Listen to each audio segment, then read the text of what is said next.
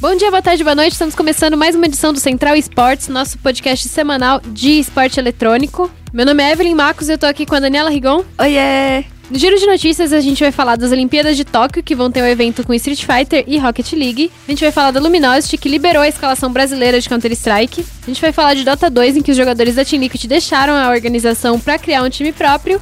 E a gente vai falar da parceria entre a SPN e a Player Link. Também no momento clutch, com a participação até decente da MBR na Blast de, de Moscou, a vitória da Fúria no campeonato lá na Finlândia e a, a, né, a decisão aí dos finalistas da Overwatch League. No Foco Nexus a gente vai falar da Liga Latino-Americana de LoL, que vai se mudar para o México em 2020.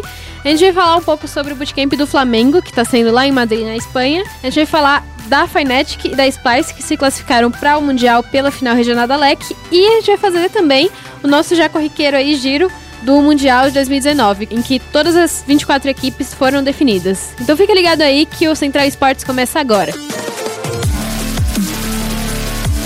Vai ser uma carnificina que parece de um overtime de uma final. E daí?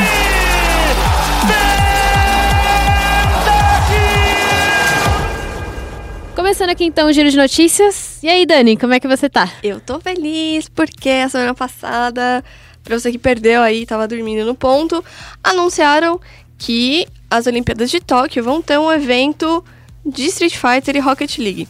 Vamos ter joguinho nas Olimpíadas! Exatamente. É, essa é uma parceria entre a Intel e o Comitê Internacional é, Olímpico, né? Aliás, Comitê Olímpico Internacional, que é o COI, né? E não é a primeira vez que ela acontece. Ano passado, nas Olimpíadas de Inverno de Pyongyang, acho que é assim que fala, não sei, teve o evento de StarCraft 2, só que não foi como vai ser das Olimpíadas de 2020. É, em 2018 o negócio foi tipo fechado, não teve público, foi só online e tal. E em 2020 vai ser numa arena. Vai ter muitos países participantes, 12 países no total, com o Japão já garantido lá, né? Obviamente, né? Nada mais justo.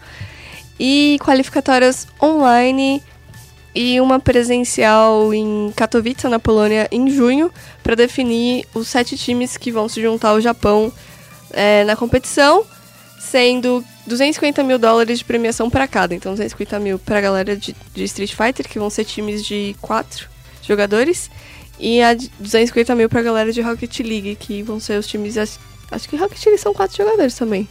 Boa pergunta. É, eu não, não tenho é, certeza. Eu confesso que eu nunca joguei Rocket League, pessoal. Sinto muito. Falando um pouquinho sobre as Olimpíadas, né? As Olimpíadas de Tóquio vão ser no ano que vem, né, 2020, vão ser entre julho e agosto e vão ter 33 modalidades esportivas, incluindo, acho que pela primeira vez, né, surf e skate, que foi uma coisa que deu um pouquinho de polêmica, e sempre que acabavam citando a possibilidade é. de ter esportes, falavam do skate. E agora o skate vai ser um, um esporte olímpico e o nosso, nosso joguinho eletrônico também vai ser. É, assim, é, muita gente questionou por que, não vai ter campeonatos de CS. Existe toda uma discussão da questão de como transformar esporte eletrônico em esporte e batem sempre na tecla de violência. Então é óbvio que eles não iam escolher um jogo polêmico que é violento. É violento, pessoal. Vamos, Ih, é, jogo violento. É, é, é violento. A gente gosta, né? É, mas é violento. Pra botar lá nas Olimpíadas, né? Assim, obviamente, Street Fighter também não é, né? A gente não dá o soco na galera com o lencinho, igual antigamente. Mas você não planta uma bomba, né? É diferente. Então, e também nada mais justo de ser Street Fighter, que é uma das modalidades que o Japão é, tem mais sucesso. Por exemplo, muitos Bom perguntaram, ponto, por que não é Tekken. Porque se fosse Tekken, a Coreia ia ganhar. Porque a Coreia. a, ou, ou o Arslan do Paquistão. E o Japão não quer é, coreano ganhando na, tela, é, na terra deles. Ou o Arslan, que é do Paquistão. Mas se o Paquistão fosse escolhido também pra, como, como país. Então, é óbvio que eles não botam Tekken, gente. Street Fighter eles se dão muito melhor. Eu acho legal é, mencionar que isso é bem histórico, assim, pros esportes, porque a gente vai estar. Tá acho que pela primeira vez numa Olimpíada Olimpíada, né? Que não seja Olimpíada de Inverno e tal. E eu acho que a escolha também do Street Fighter tem muito a ver com, com o fato de ter uma alusão à luta, né? Uhum. Porque luta já é um esporte olímpico há, há muito tempo. E eu acho que é um bom jeito da gente molhar os pezinhos nessa área, ver como é que vai ser a recepção do público, pra eventualmente depois, quem sabe, quando esse estigma dos jogos violentos for, for quebrado, ou não sei também se é tão necessário ter CS lá, essas coisas das Olimpíadas, eu acho que seria insano de legal, mas não sei também se é necessário, e eu acho que é um bom começo. Eu acho que é como você falou, tem, tem essa, toda essa questão do jogo violento. Eu acho que é muito sobre deixar as pessoas se acostumando e com o tempo a gente pode pedir esse tipo de coisa. É, e tem também a questão de é, facilidade pra acompanhar. Além de ser uma alusão, né? Street Fighter é uma alusão à luta, que tem modalidade na Olimpíada. Rocket League é uma alusão ao futebol, que tem, né, modalidade na Olimpíada. Eles são jogos fáceis de quem não manja nada acompanhar. Se sua mãe tá lá assistindo você jogar Street Fighter, ela vai entender muito melhor do que, é, sei lá, uma teamfight no LoL. Counter-Strike também é bem intuitivo, mas. Mas é, é, a luta, é- acho que é muito mais, né? E o, o Street Fighter é um dos jogos mais intuitivos de luta que tem, né? Sim, não precisa de muita coisa, tá tudo na tela. Mas é isso, estamos felizes. O Brasil não é confirmado 100%, mas é tipo 99,9% de que o Brasil vai ser um dos países escolhidos para terem as qualificatórias, porque já confirmaram que vai ter um anúncio durante a BGS, agora em outubro. Então, bora torcer, já tem a galera aí apostando nos jogadores que poderiam fazer o time brasileiro, como o Zenit, o HK Dash, o o Dark, o Keoma, até o Brolinho que tá aposentado, mas ainda joga e tal. Então, tem muito jogador bom pra fazer um time brasileiro. A galera só não curte muito a questão de ser uma qualificatória online, porque o online do Street Fighter não é muito ah, agradável. não só no Brasil, como em outros países. Mas enfim, a gente entrou em contato com a Capcom pra saber disso, então quem sabe novidades em breve. Então a gente fica torcendo pra no ano que vem a gente poder torcer muito pros brasileiros no, no joguinho também nas Olimpíadas, né? Vamos falar então um pouquinho de Counter-Strike no segmento aí do nosso giro de notícias, porque pela primeira vez em cinco anos a Luminosity Gaming não vai ter uma escalação brasileira de Counter-Strike, né? A Luminosity anunciou na última quinta-feira a liberação da escalação deles de Counter-Strike, essa última que tava com o, o Ren, o Phelps e companhia, né? O Ren tava no banco, mas enfim. E a Luminosity postou um, um comunicado oficial nas suas redes sociais divulgando que vai realmente deixar essa, essa line de CSGO é, embora, né, entre aspas, eles agradeceram muito pelo apoio da comunidade brasileira, disseram que foi uma experiência fantástica ter representado o Brasil, né, e ter tido essa lineup brasileira e toda essa fanbase brasileira durante todos esses anos. É bom ressaltar que a Luminosity foi campeão do, do Major, né, com a escalação do Fallen, do Code, do Taco, do Fer e do FNX lá em 2016, né, contra a Navi. E agora eles se despediram aí do, da line brasileira. Eles não deixaram claro se eles vão realmente deixar de operar no Counter-Strike ou se eles vão só deixar é, de competir com essa line brasileira, né? Mas o, o CEO da, da Luminosity falou muita coisa sobre não se arrepender de nada, isso é muito grato, então a gente não sabe se é. Assim, teve tom de fim definitivo, mas a gente não sabe se, se foi realmente. O que, que você acha, Dani, dessa saída da, da Luminosity? Olha, eu acho um pouquinho estranha, mas. Assim, eles não estavam conseguindo muita coisa nos últimos tempos, né? Eu acho que pra, Nem nos minors, assim, É, eles estavam indo muito bem. pra justificar o, o investimento. Então eu acho que é um, um passo da, da Luminosity de falar: olha, vamos, vamos parar e pensar aqui se vale realmente a pena. É triste, né? Não deixa de ser triste. Mas eu, eu compreendo pelo lado capitalista.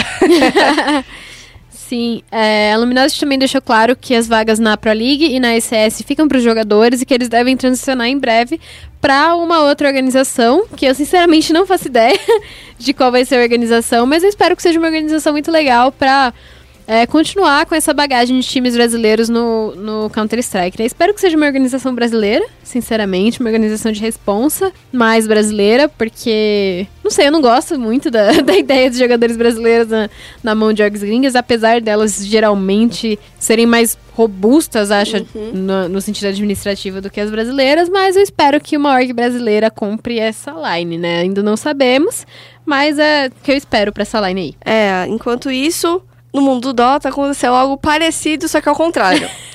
Não foi a org que, que abriu mão dos jogadores, foi os jogadores. Bom, óbvio que teve um acordo, mas foi os jogadores da Team Liquid que decidiram dar adeus à organização, porque eles vão. Não, eles não vão para outro time, eles vão fazer o próprio time. É, tipo. Parecido com o que o Dandy quer fazer também, né? É, o Dandy quer fazer, mas quem fez isso originalmente no Dota foi a OG. Foi o pessoal da OG que criou a própria equipe, e aí depois de um tempo ela foi comprada pela Red Bull. Segundo o Kurokin, que é o capitão da equipe, tá lá na, na Liquid faz. Acho que faz uns 5, 6 anos. É, ele falou que é um sonho que ele tinha desde, desde antes e que ele deixou de lado, né? Pra trabalhar né, pela organização tal. Eles ganharam TI7, chegaram na, na final desse ano, foram vice-campeões. E aí, eles já tinham dado um, um aviso pra Liquid no começo do, do TI9. Eles falaram: olha, a gente vai jogar aí, mas já vai se virando pra encontrar outro time. E aí, né, teve um post Deixou bem... a Liquid é, de aviso prévio. Basicamente. E aí o, o Nazgul, que é o CEO da, da Liquid, ele também era jogador profissional. Então ele falou que isso, né, fez ele lembrar da, da trajetória dele por esse mesmo caminho. Desejou muito boa sorte, falou que fica triste, mas feliz, né? Pela nova aventura dos, dos companheiros. É, ambos, né, tanto os jogadores quanto a Liquid, falaram que vão anunciar em breve. A Liquid já, já até já deu aquele aviso de, olha, pessoal, não vai ser tão fácil achar um, um time bom logo de cara, né? Bom aí ter uma paciência, torcedores. E na piada interna que a gente teve da, da redação, a gente aposta que o time do, da galera vai chamar Team Solid. Essa eu não tinha visto. Acho que eu não estava. Mas ia ser, no mínimo, engraçado, pelo menos. Incrível, eu acho que. Eu acho que deveriam. É, lembrando que a escalação da, da Liquid era o Kuroki, o Mind Control, o G8, o, o Miracle e o Iha. O Iha que entrou esse, é, esse ano pra substituir o Matumba Man, que agora está na Chaos. O Iha que é quase brasileiro. É, passou uma temporada aqui tomando caipirinha e comendo churrasco. A gente sabe que o cenário de Dota 2, apesar de ser muito grande, ele não é, é totalmente estável durante todo o seu circuito. É, o que, que você acha dessa questão toda de jogadores quererem sair de organizações grandes e tal pra criarem seus clubes de, Bom, de Dota ou de outros esportes? No caso, a Team Liquid pode fazer isso quer dizer, os jogadores da Liquid podem fazer isso de boa, porque eles, além de ganharem um TI, eles foram vices nesse. Então, caixa não falta. Pouquinha grana você consegue com vice de TI. É, e aí, não é fácil você investir no Dota se você tem uma, uma região como o Brasil. Mas, fora do Brasil, é, na América do Norte, na China, na Europa, e até na comunidade de Estados Independentes, tem muitos outros torneios além dos, que, que, são da Valve, né? Então você tem mais chances de competir durante o ano. E aí também rolou, é, acho que foi na semana passada mesmo, que teve. A Valve anunciou as mudanças pro próximo DPC. Basicamente, vai ser basicamente a mesma coisa, só que agora os times que participam das qualificatórias também vão ganhar pontos no, no DPC. Então o time não vai, tipo, ah, só joguei a qualificatória e sair de mão abanando. Eu não achei a melhor solução do universo, porque ponto de qualificatório não paga boleto. Tese. Mas, assim, é, é, é menos um motivo para se chorar, viu, PPG? Então, então, bom, vamos ver como é que vai ser. Começa agora já em outubro as qualificatórias pro, pro, pro primeiro Major e Minor, se eu não me engano. Eles tinham mudado a data, eu não vi pra qual data mudou, porque vai ter um campeonato que chama Midas Mode. Mas é, vai começa já daqui a pouco. Então os times estão começando a se preparar já, por isso está rolando essa movimentação, né? A, a, dança das cadeiras e tal. Vamos ver se o Dente já vai ter um time, onde é que vão estar os brasileiros agora, né? Se a PEN continua igual, a Fúria continua igual. Kingão, cadê você? Tava sentindo saudades. pra onde vai o time, a escalação da Infamous, que deve estar recebendo proposta pra caramba também. Então, aguardem novidades nas próximas semanas. Sim, muitas dúvidas vão ser solucionadas aí nas próximas semanas no cenário de, de Dota 2 por conta do fim do TI e também muita coisa vai ser solucionada no cenário de Counter-Strike por conta do fim do Major, né? Enquanto isso, a gente finaliza aqui o nosso giro de notícias anunciando, mais uma vez, que a gente, a SPN, é, fechamos uma parceria com a Player Link, que é a plataforma de aprendizado sobre League of Legends do BRTT e tal só do BRTT Player Link? Ele que teve a ideia. É, é uma empresa idealizada por ele, mas é uma plataforma que vão ter várias videoaulas exclusivas de professores como o próprio BRTT, o Robô e outros jogadores. Vai ter também um campeonato de LoL é, idealizado aí pela Player Link e com o nosso apoio. É, mais informações vão ser divulgadas em breve no nosso site, então fiquem ligados aí para vocês participarem de tudo e verem todo esse conteúdo, porque vai ser realmente muito legal. Então a gente encerra aqui o nosso giro de notícias e vamos falar um pouquinho sobre o jogo de tiro. Vamos para o momento clutch. Okay, team, follow my command. Vamos começar o momento clutch falando sobre a MIBR, que surpreendeu aí. Na real, vou ser sincera, estava em casa, lá trabalhando, fazendo home office, viu, pessoal? estava eu e a minha gata lá em casa, trabalhando, e aí o Rick, nosso companheiro de trabalho, chegou, falou, a MIBR está jogando? E eu falei, a MIBR está jogando? E aí lembramos da Blast Moscou, porque às vezes a, a Blast acontece com tanta frequência, às vezes, que a gente esquece que ela acontece. Fala, Nossa, mas já tem outra Blast? É, já tinha outra Blast em Moscou, Lá na Rússia. é, na Rússia, MBR jogando com KNG, e foram bem, cara, foram bem. Foi tipo um bom começo pra nova escalação. Sim, a Blast eu assisti, né? Assisti quase todinha aí. Foi a estreia do KNG no, na line do, do MIBR. E eles começaram bem. Eles começaram vencendo a Navi. E aí depois eles empataram. Com a NiP. É, eles empataram com a NiP. E assim, um desempenho bom até do, do pessoal do MIBR, que tá aí sofrendo pra se reerguer. Né, eles acabaram tendo esse resultado que foi meio a meio, mas não muito, que foi bem positivo por ser um empate. Só que no próximo dia eles não conseguiram é, ir tão bem quanto no dia anterior. Eles acabaram tropeçando um pouco e mesmo conseguindo uma vitória super decisiva contra a Forze, que era líder do- da tabela até então, eles não conseguiram se classificar para a grande final. Para quem não sabe, o formato da Blast são cinco rounds de melhor de um. É, todos contra todos, né? Os seis participantes do, do campeonato. E os dois primeiros colocados em vitórias, empates e derrotas vão pra grande final, que é uma melhor de três. Antes era melhor de cinco, mas eles reviram o formato, porque melhor de cinco em FPS não dá. E eles reviram o formato não completamente certo, né? Porque esse formato é um. É, todo mundo critica muito o formato da Blast, né? Eu acho que pra um campeonato de tiro curtinho, assim, dá. Mas eu acho que não, não é o, o é melhor ruim. formato também. No final, quem ganhou a Blast foi a Vanguard. Que foi, inclusive, quem ganhou a DreamHack aqui. Eu não esqueço, porque eles ganharam da Fúria, em casa. Eu acho que foi Rancor. desumano. É eles rancor. fizeram. Não deviam ter ganhado da Fúria. Mentira, eles são um time muito bom. Eles são vice-finalistas do, do Major de Berlim também. Mandaram muito bem e ganharam da Forze, que foi o. É, os dois foram classificados pelo play-in do, do CIS, né? Do. do É a Comunidade dos Estados, dos Estados Independentes, eu ia falar Sudeste Asiático, mas não.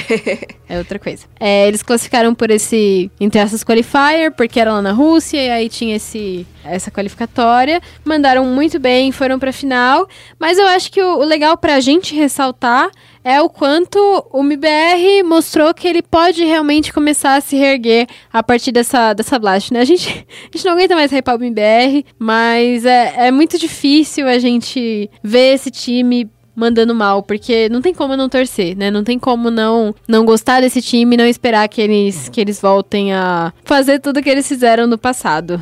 Então, é isso aí, gostei da estreia do, do KNG e vamos ver o que, que eles vão fazer nos próximos campeonatos. Falando aí de times brasileiros no cenário internacional de Counter-Strike, a gente teve a Fúria também dando um respirozinho de felicidade, vencendo um campeonatinho que teve lá na Finlândia, o Arctic Invitational, que a gente tava brincando aqui no, nos bastidores, falando que a única coisa é expressiva do campeonato é que era muito frio, então foi esse o nome. Não, não que seja pouco expressivo, né? Mas foi um campeonato um pouquinho menor, sim.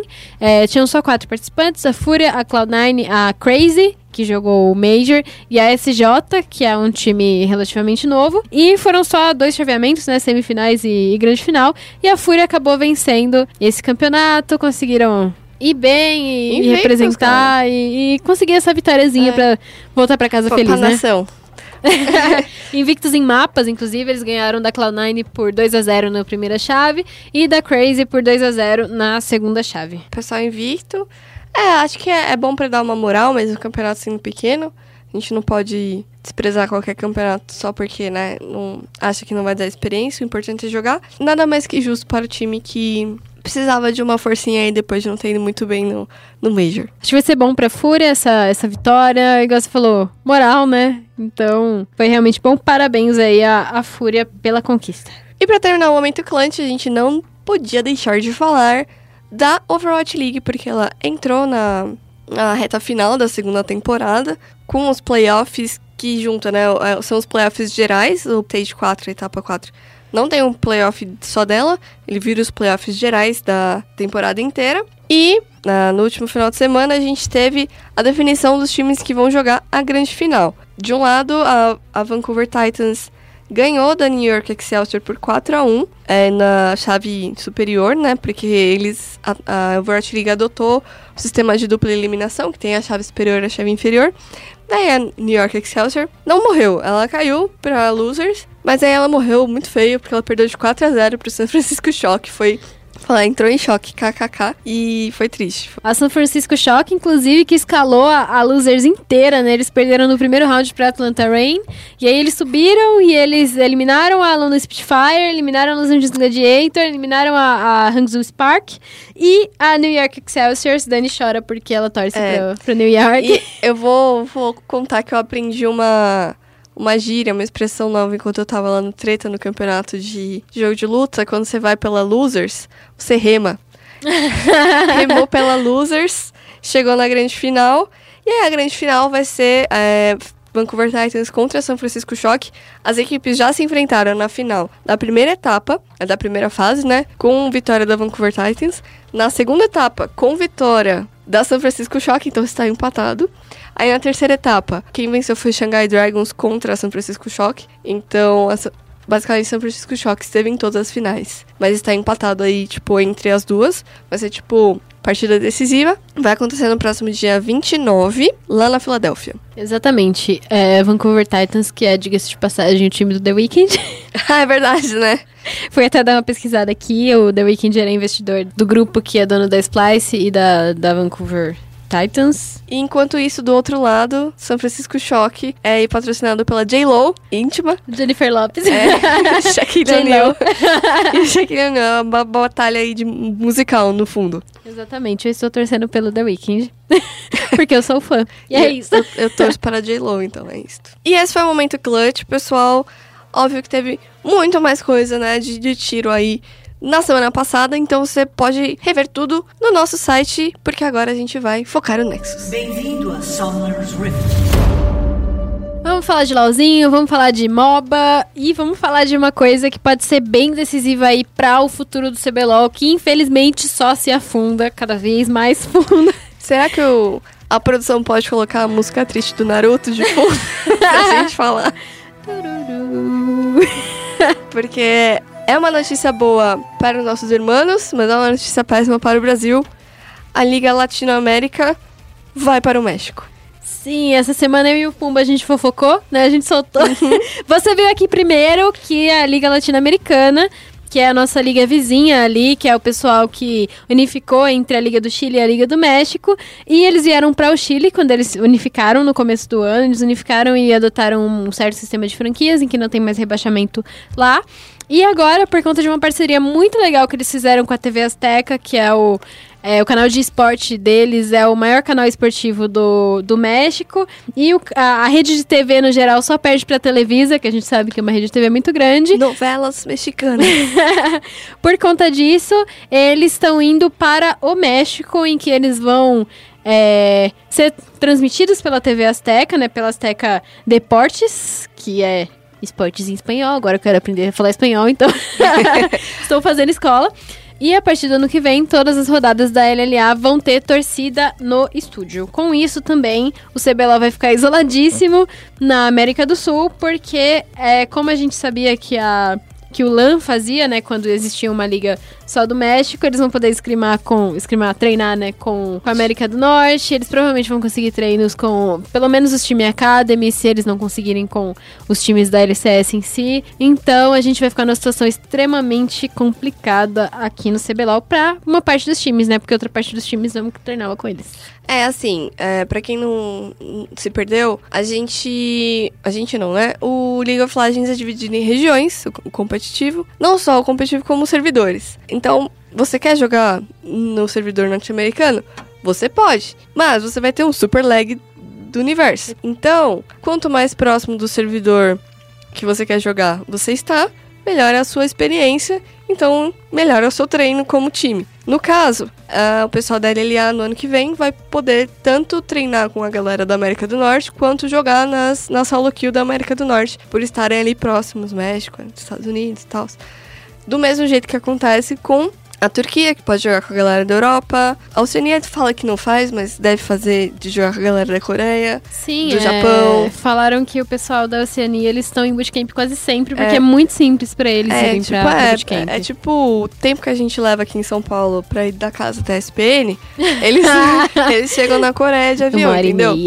Então, basicamente o Brasil vai ficar uma regi- região isolada, que já era um tópico polêmico desde antes, porque os Sim, jogadores já sim. usavam essa, essa, esse argumento de tipo, nós não conseguimos evoluir porque não conseguimos treinar com outras regiões, mas também tem toda a questão de vários times terem esnobado a galera da, da América Latina. Falar, ah, eu não quero treinar, por que eu vou treinar com a Isurus? Sim, eu já vi muita gente falando que não, é, que não gostava de treinar com o Las porque os caras são troll, nesse, nessas E palavras. brasileiro não é.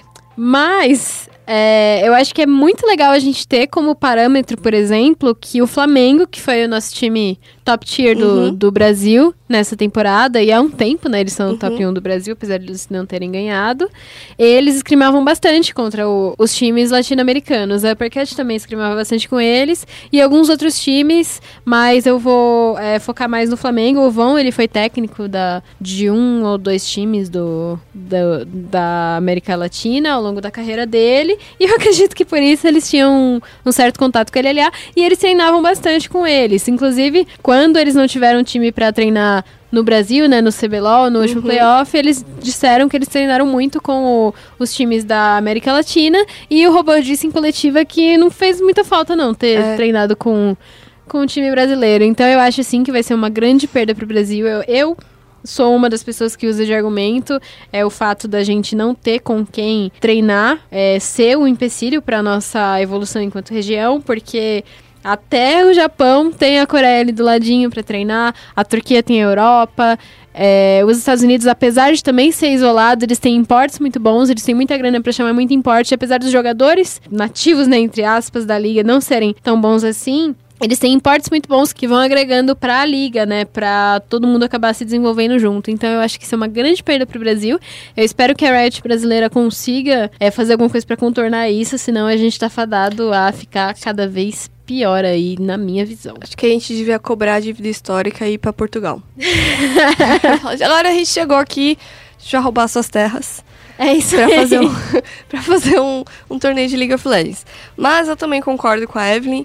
É, inclusive, isso bate na, na discussão que eu sempre insisto, que é se o seu time não tem como enfrentar os, os melhores, ele vai continuar perdendo sempre dos medianos. Por exemplo, no Dota, os times da América do Sul só começaram a ficar bons quando eles passaram a ter chance de ir para os torneios internacionais e apanhar dos times europeus, dos times chineses, até começar a bater neles. Porque você aprende muito apanhando. Além do CBLOL agora estar isolado, ainda tem toda a questão da fase de entrada. Vamos fingir que o pessoal do- das regiões menores tem chance aí, mas vai tomar um pau pro time terceiro da Coreia, sabe? Nossa, Então- tranquilamente. Pra mim, ah, se for ramelar assim de ah, o CBLOL está excluído, pelo menos tira a fase de entrada, bota todo mundo fase de grupo, dupla eliminação, todos contra todos, enfim, é isso. Com certeza, porque ainda nessa linha de pensamento, o CBLOL aprende muito mais tomando pau de uma SKT do que. De uma SKT, de uma EDG mesmo. EDG que não classificou, né? Mas enfim, de uma, de uma IG e, e outros times top tier, do que tomando pau pro Oceania, né? Eu acho que tomar pau pro Oceania é só a gente.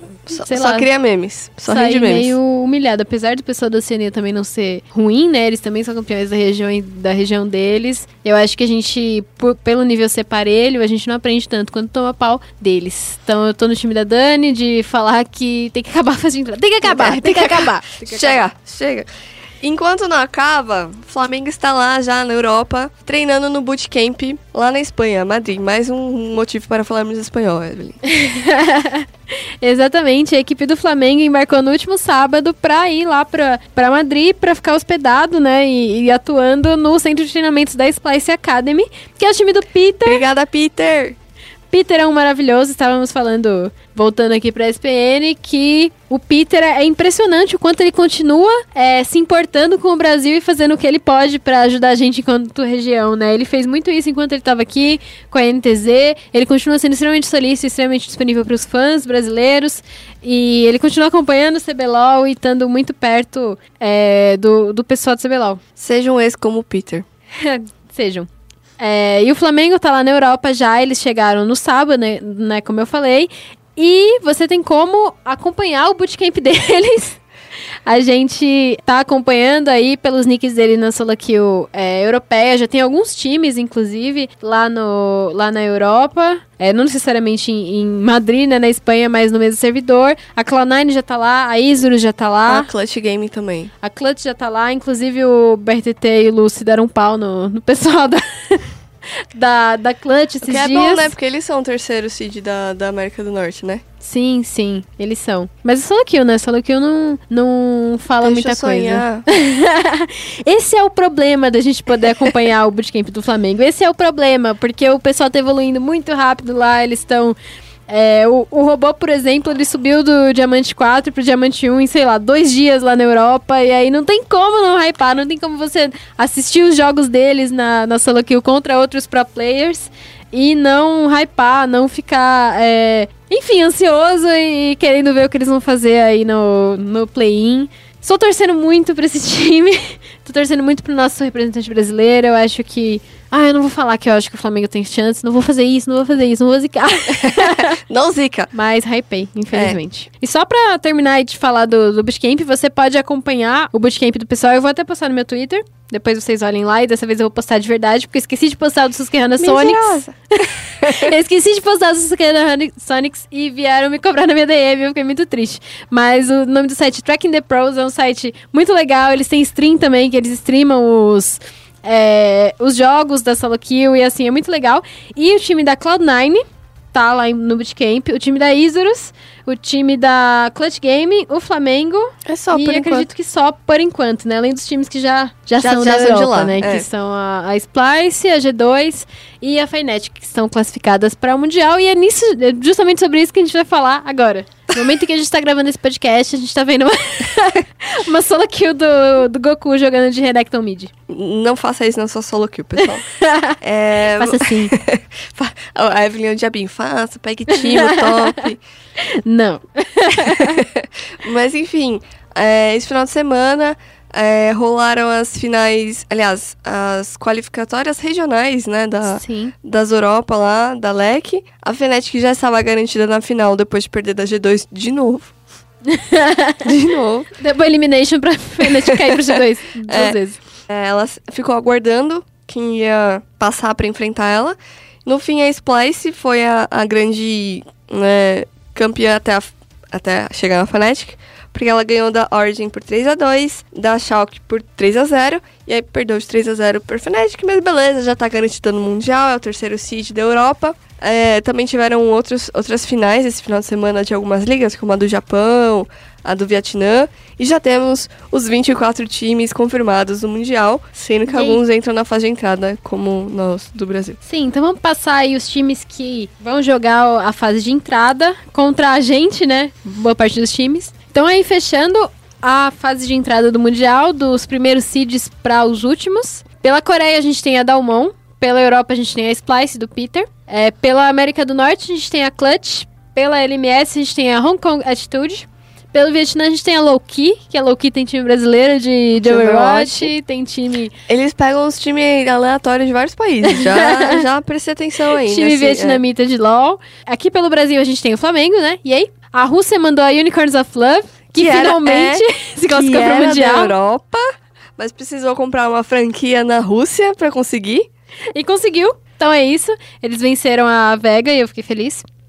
Calma aí, eles já estão em um sistema de franquia? Eles estão numa franquia esquisita que é. Uma pré-franquia. Não rebaixa, é. é, uma pré-franquia. Ele não, não rebaixa, mas eles ainda não fizeram aquele investimentão a, Uhum. a longo prazo. É, o Japão tá mandando a, da- o Japão tá mandando a Detonation Focus Me, que Para- já, é. já tem ido há um tempinho aí Para para surpresa de ninguém. pra, pra o play-in e é o time mais forte do, do Japão, né? Há, há um tempinho. Eles estão dando cada vez mais trabalho pra gente, inclusive. A América Latina mandou a Isurus. A Oceania, quem vai é a Mammoth. Igual a gente já tinha cantado aqui no podcast. T- E foi definido que a Mega vai representar o Sudeste Asiático. E pra fechar o giro, a Turquia vai ser representada pela Royal Youth. É, eu achei muito legal porque tanto a Mammoth quanto a Royal Youth são times que a gente não tinha visto chegarem é, é, tão longe assim.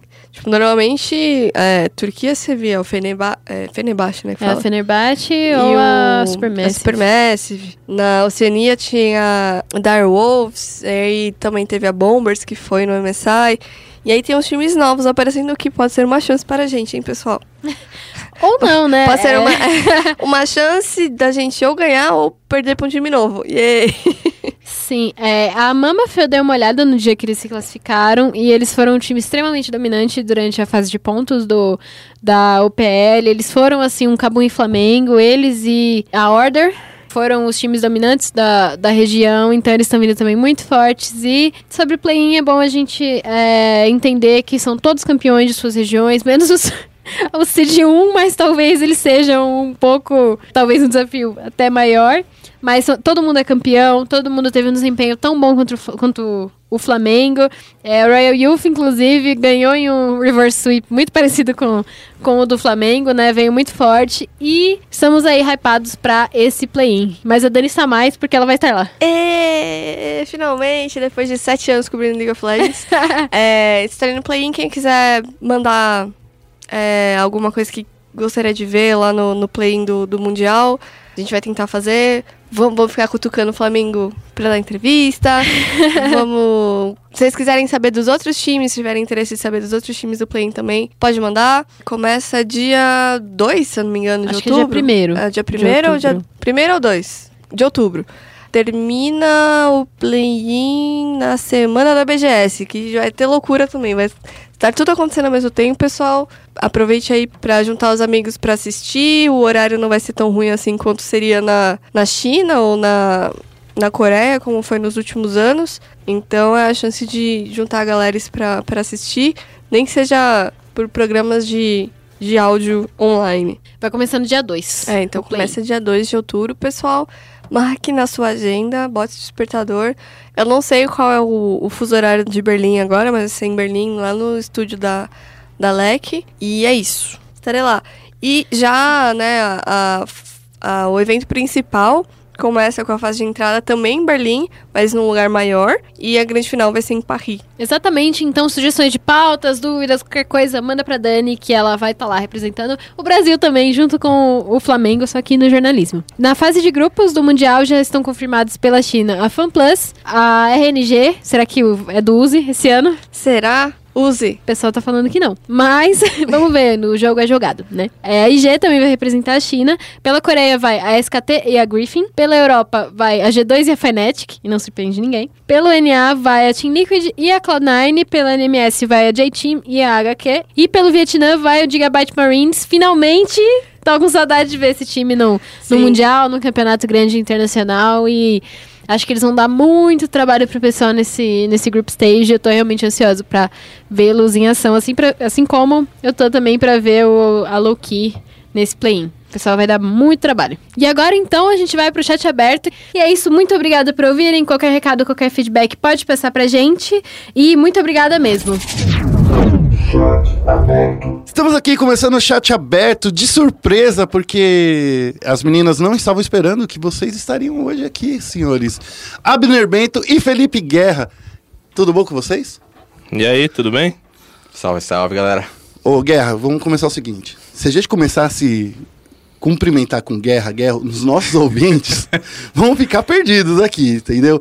Então a gente tem que se chamar pelo primeiro nome, coisa que não é no- Não, não. da nossa praia, Pode, né? pode me chamar de Felipe, que eu tenho que reconhecer a hierarquia dos Guerra. Eu cheguei depois, eu sou o Guerra Segunda, então eu Que aceito ser isso. chamado de Felipe. Que isso, o melhor- lugar. O melhor fotógrafo de eventos de esportes aqui do Brasil, um dos melhores comentaristas que, que tá começando agora, né, Guerra? Começando a é, comentar, principalmente nessa joint venture que a gente tá fazendo aqui no Central Esportes com o TheCast.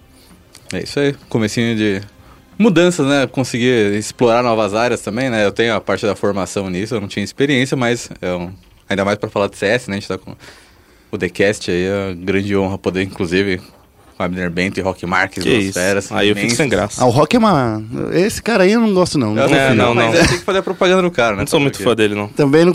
Eu acho que ele tem umas opiniões assim, meio. né? Não, brincadeira, gente. O Rock, pra todo mundo sabe que trabalhou aqui na SPN. Saiu aqui, eu quase chorei. E mora comigo, inclusive, né? É, então. Nossa. Gente boníssima. Com certeza. Se não fosse gente boa, você não ia estar morando com ele. É né? verdade, é verdade. É.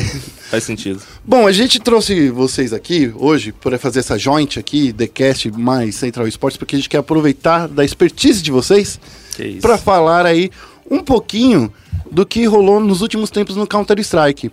E eu queria já começar falando sobre Major, né? Falando do cenário internacional, para ver o que, que a gente aprendeu desse, desse Major, o que, que a gente descobriu depois disso. Tipo, tirando que a Astralis é o melhor tipo, time de todos os tempos, agora incontestavelmente, né?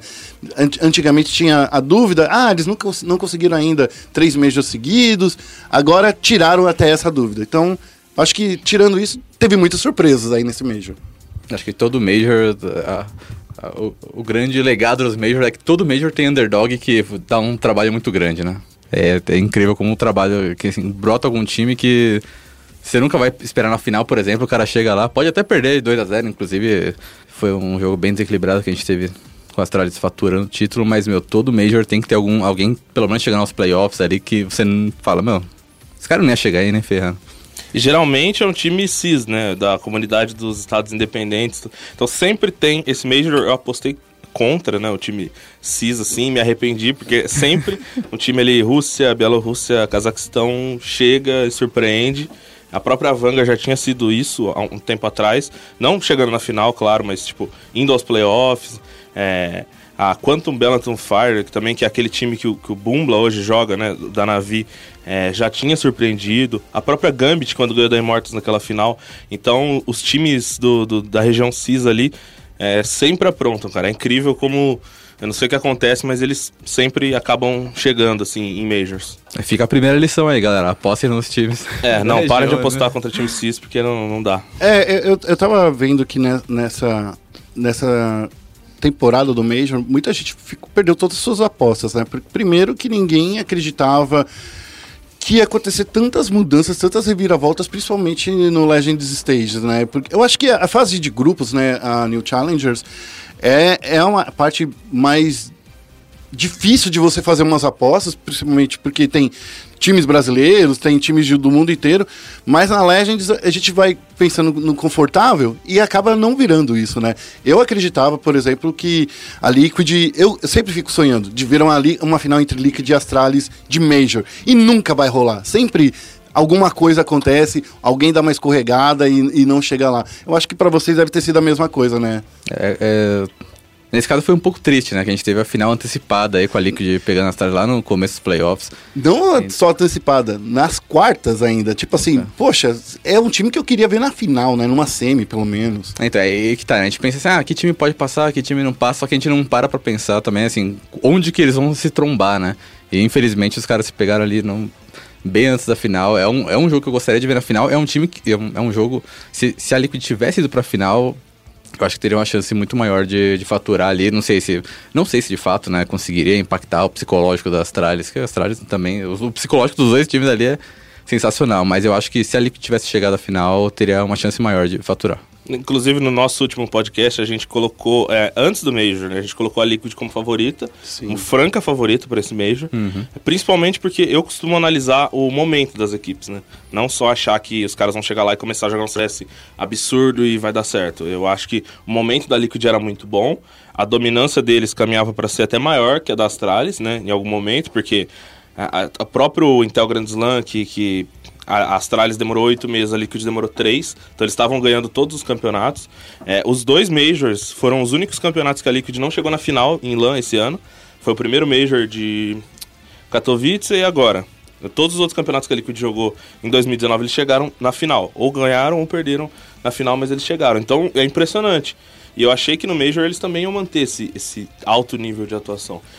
E não foi muito que a gente viu, né? Assim, desde o começo da fase da fase Challenger, Challengers não, na Champions Stage, eles já estavam meio, sabe, demo- parece que o time demorou a, a pegar no tranco. É, no final ali eles demonstraram mais. é, parece que tinham voltado à velha forma, mas aí pegaram Astralis, que acho que foi o pior timing para eles pegarem Astralis.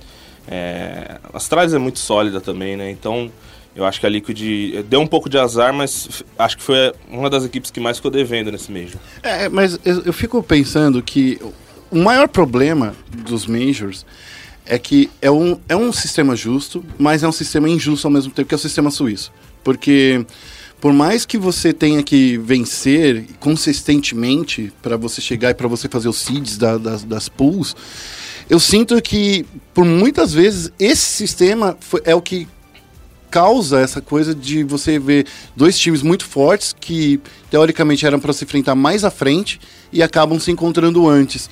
E acaba até mesmo tirando um pouco do brilho do Major.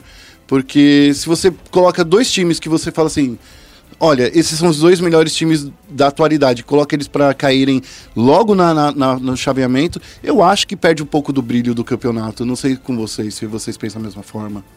Eu, eu acho que perde um pouco, sim. É, afinal, por exemplo, a Vanguard e a Astralis. Tipo, por um lado, eu acho muito legal o momento da Vanguard e tal, mas assim, como espectador e como eu, eu imagino o espectador médio do CS, olha e se sente um pouco brochado, assim, de É. assistir uma final, porque, é, sabe... Foi, desculpa interromper, foi Não, a final não. basicamente acho que mais desequilibrada de todos os Muito né? Unilateral, 2 a 0, né? muito E no último Major também, na- no penúltimo Major, que foi lá em Katowice, que foi Contraense, contra afinal. esse. Então, assim, você sente que a Astralis realmente está num nível super Sim, elevado. sim. E daí você coloca justamente o time que poderia bater de frente com ela para enfrentar a. a- É. Eu acho que isso, quartos. assim, é, é, é o, é o, o ônus, né, do sistema suíço. É, também, por um lado, ele favorece... é, é, tipo, ele, ele coloca um componente de emoção ali, que são essas equipes. As zebras, de repente, a Vanguard passa 3-1, e aí eles já estão no seed alto, e, sabe? Então, eu acho isso positivo, mas, realmente, eu concordo que quando acontece isso, é, esses confrontos, essas finais antecipadas, é, dão, tipo, dá uma quebrada na expectativa mesmo, e mas é, fazer o quê, né? Eu não sei se é o sistema. Me parece o sistema mais justo, né? Sim, é, é um sistema justo. Eu acho que ninguém discute da, da forma que é feito. Sim. Eu acho que o que é discutível é que usar esse sistema também para o chaveamento, né, para você também fazer determinar os seeds, eu acho que é aí que, pode, que eu acho que poderia talvez, na minha opinião, rolar um sorteio depois de classificados. Sim. Um, daí rola um sorteio para você tentar deixar as coisas mais equilibradas, entende? Sim. Conforme acontece na Copa do Mundo, por exemplo, você vê que não, não, já a fase de grupos já é determinada, porque a Copa já é mata-mata desde o início. É, sim. Mas você vê que existe uma chave de sorteios conforme os resultados também. Então eu fico pensando, ah, conseguiu se classificar agora, já que essas fases pré-Legends, é, New Legends, é uma chave de classificação mesmo. Agora se classificaram, beleza, agora a gente faz um sorteio para tentar deixar as pessoas, os times aqui conforme os seus resultados, os últimos resultados. Definir pool, definir chaveamento, alguma coisa desse tipo. E tem um ponto importante também, que eu acho que é, os Majors, eles são sempre realizados pós a player break, né? Sim. Depois da pausa. Isso a gente já discutiu também, eu acho que isso limita um pouco é, os times e os times não chegam no seu ápice, sabe? Eles chegam no começo de trabalho, é, Claro, a gente sabe que as férias, pra, por exemplo, pro MBR são diferentes das férias da, da Astralis. Porque da Astralis eles estão jogando ali na Europa, na FPL, com os melhores jogadores do mundo. O MBR vem pra cá, tipo, eles não têm o mesmo nível de treino, eles têm muitos compromissos com o patrocinador, porque eles nunca estão aqui. A gente viu no, no Encontro das Lendas a loucura que era o Fallen, sabe? O cara não conseguia ele não, ele não dava um passo sem um assessor atrás, sem alguém, ó, agora você vai pra lá agora. Então é diferente, sabe? O, o Dupri não teve isso lá na, lá na Dinamarca, nas férias dele, eu tenho certeza. E, então eu acho que colocar os Majors nessa fase, tudo bem que é justo pra todo mundo, porque tava todo mundo parado. Mas eu acho que a gente perde um pouco do espetáculo também. É que o Major, comparando com todos os outros esportes, por exemplo, ele, com- ele é, o, é o torneio de início. E é tão estranho de você ver, porque é o maior torneio que dá início à temporada. Por exemplo, o primeiro Major do ano, que é em fevereiro geralmente, ele dá início à temporada. Aí você, poxa, aconteceu. É, você já começa o o- a temporada, o split, com o maior torneio. Eu acho isso estranho, na minha opinião. Mas é o que tá fazendo, dando certo pra Valve, é o que tá dando certo pra ESL.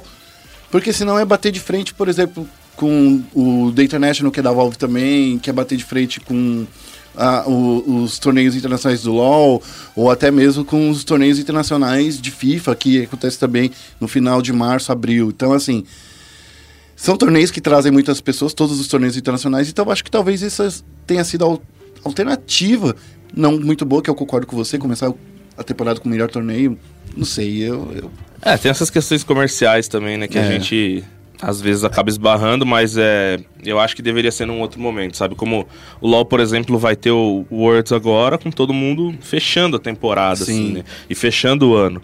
É, e e eu sinto também que o, o Major, é, muitas vezes as equipes jogam meio capadas, não sei se vocês já sentiram isso. É porque vem fria, né? Vem fria, é, por exemplo, esse já foi, esse foi o terceiro Major que o MBR, SK, LG jogou com Complete, né? Já tinha jogado com o Fox aquela vez, é, jogou com o Phelps uma vez, que o Bolt já era o substituto, e agora com o Zeus. É, porque também essas regras estranhas de lock do Major e tal, então...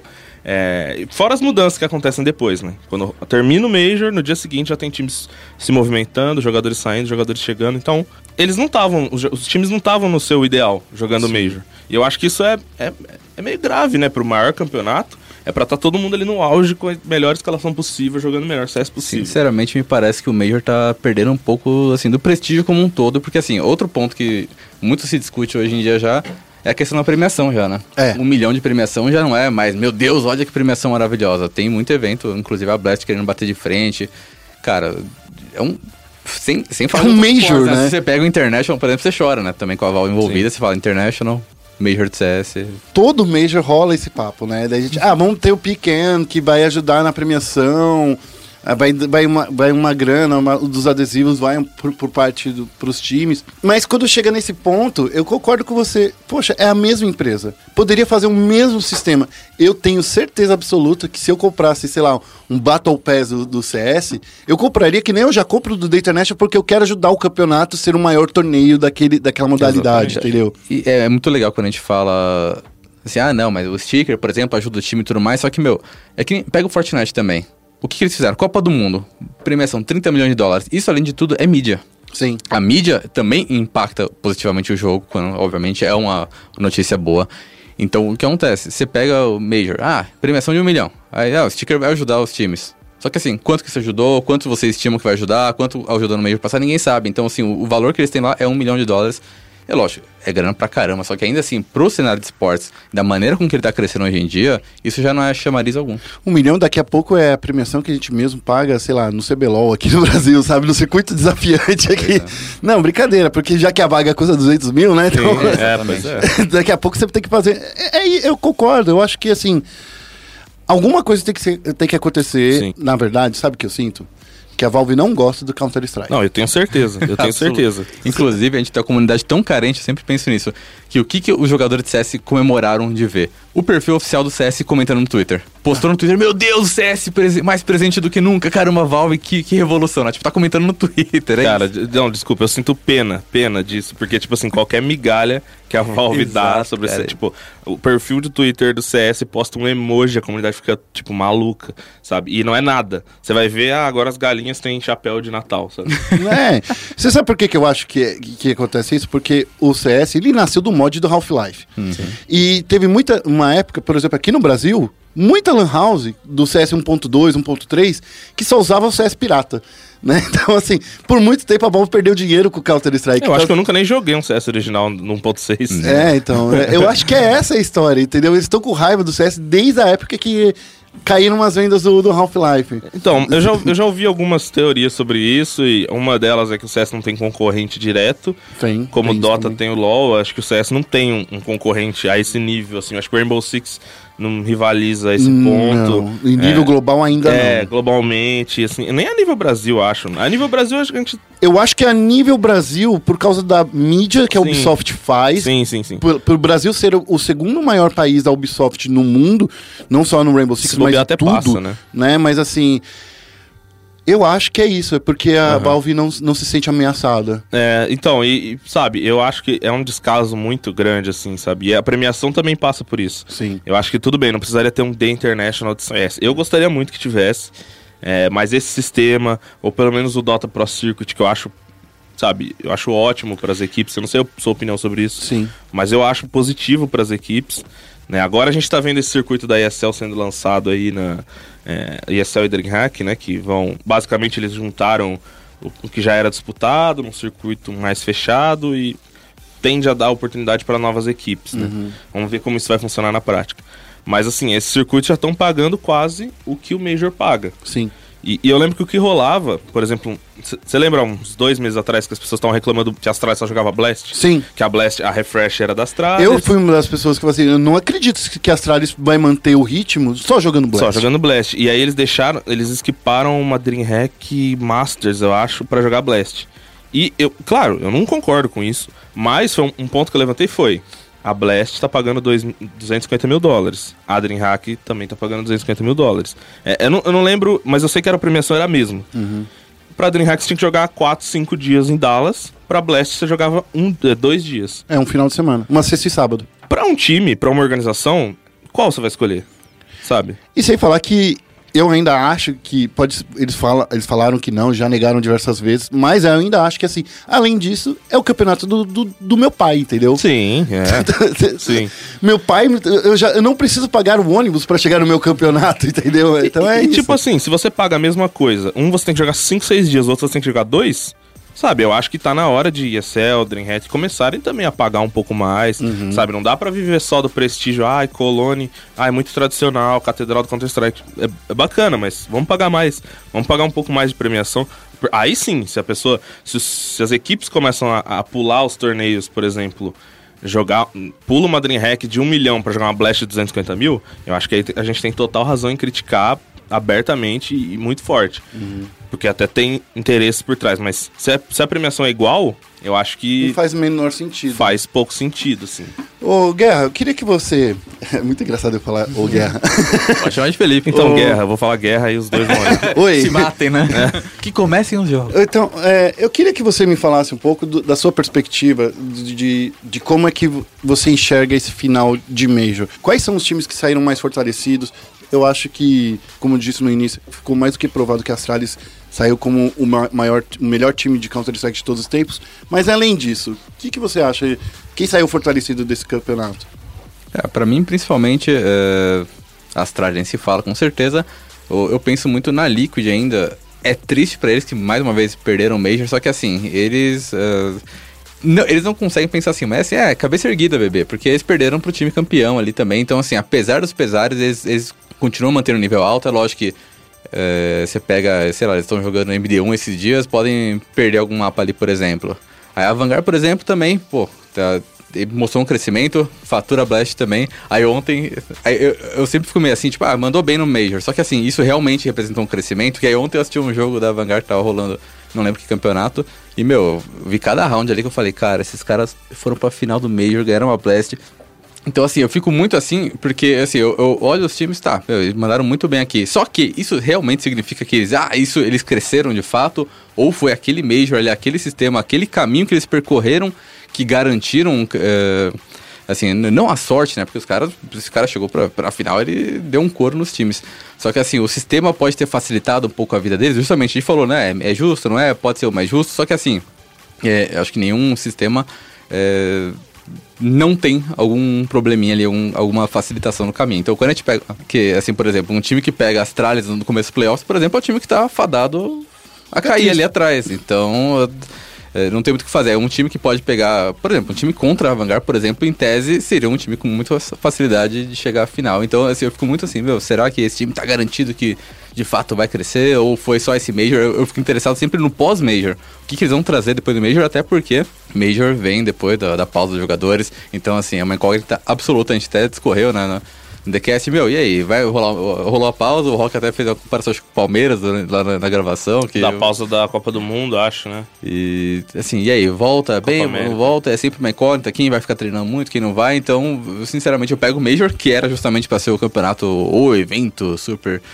prestigiado, prestigioso, e infelizmente eu não, eu não consigo ver com esse olho, meu, esse olhar de super, meu Deus, é esse time aqui que mostrou, fez a jornada do herói, né, que a, a ESL tava falando do circuito aí, eles estão usando esse termo, né, que é o time que veio do, do zero, o underdog e tal, então a Vanguard chegando na final é muito legal, só que ainda assim, qual, qual é a prova que, sei lá, até o fim do ano eles não estarão perdendo tudo, não sei. É, e eu acho que é isso que a gente tava conversando, né, Abner? Quando a gente tava falando, quando a gente pensa nesse, nesse sentido do, do Major ser o campeonato que abre o torneio, o- a temporada é o que enfraquece todo o cenário de Counter-Strike, na minha opinião.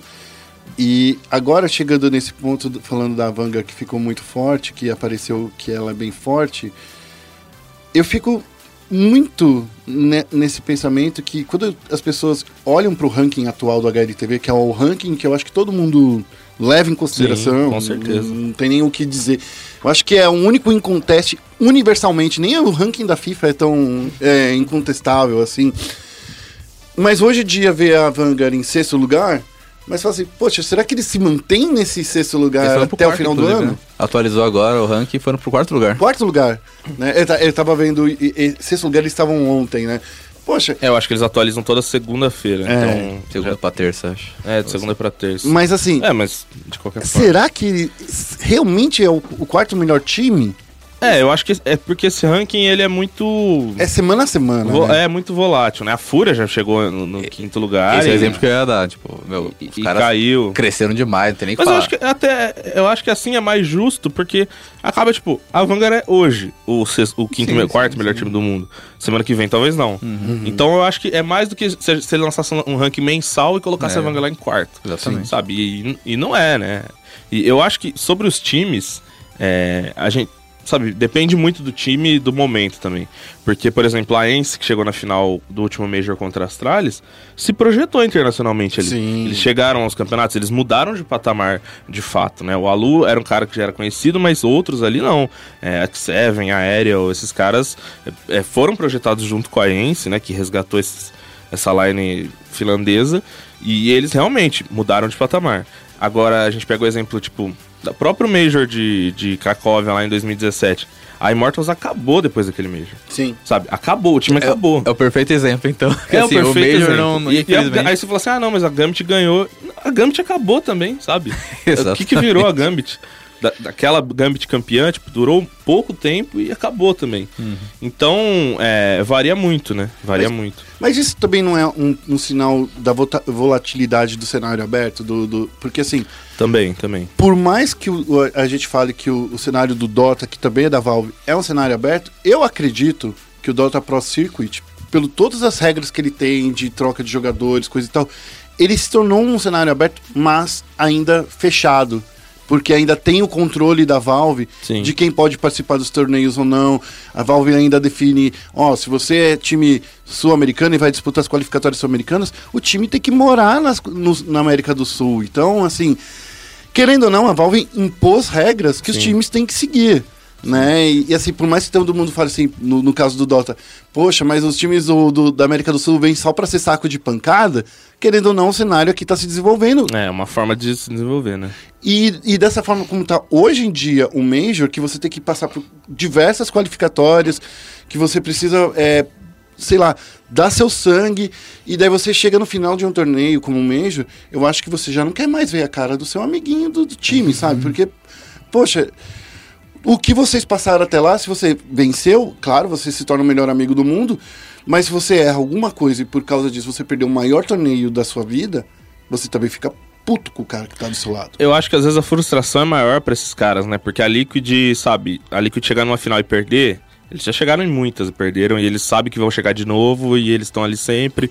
Ó, erramos aqui, beleza. A Vanguard chegar é tipo, os caras sentirem o gosto do pódio e de repente eles não tem mais, e aí no outro mês eles já estão tomando pau, então acho que é muito mais fácil o time, sabe, se Dá perder ali e, é, e falar assim, não, agora.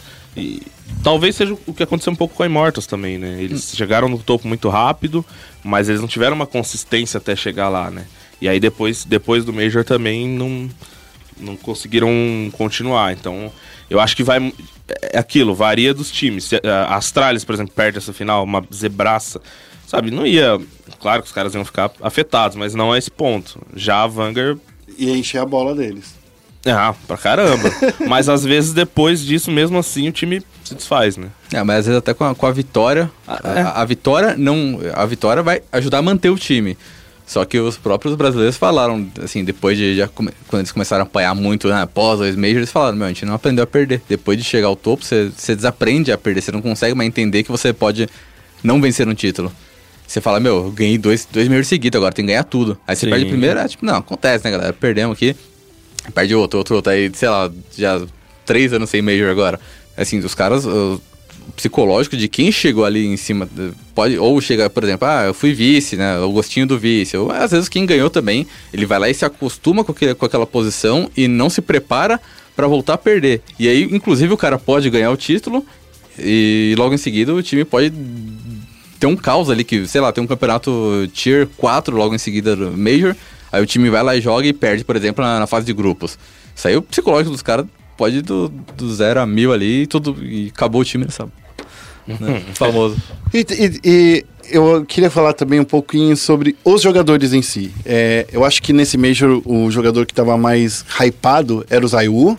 Não tinha. Eu sei lá, eu, eu não consigo ver um papo girando em torno de um único jogador que nem estava acontecendo com ele. Sempre rola o lance do Simple, de ser, pô, o Simple é foda, não sei o que lá.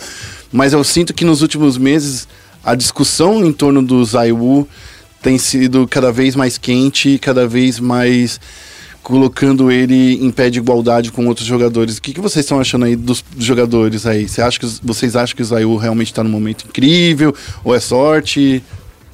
O Zaú é brabo demais, só que pra começar, falaram do, do Simple, né? Acho que o Simple teve o pior rating dele, acho que em uns dois anos, só que ainda assim foi 1.0 alguma coisa. o cara é muito brabo. Só que o Zayu.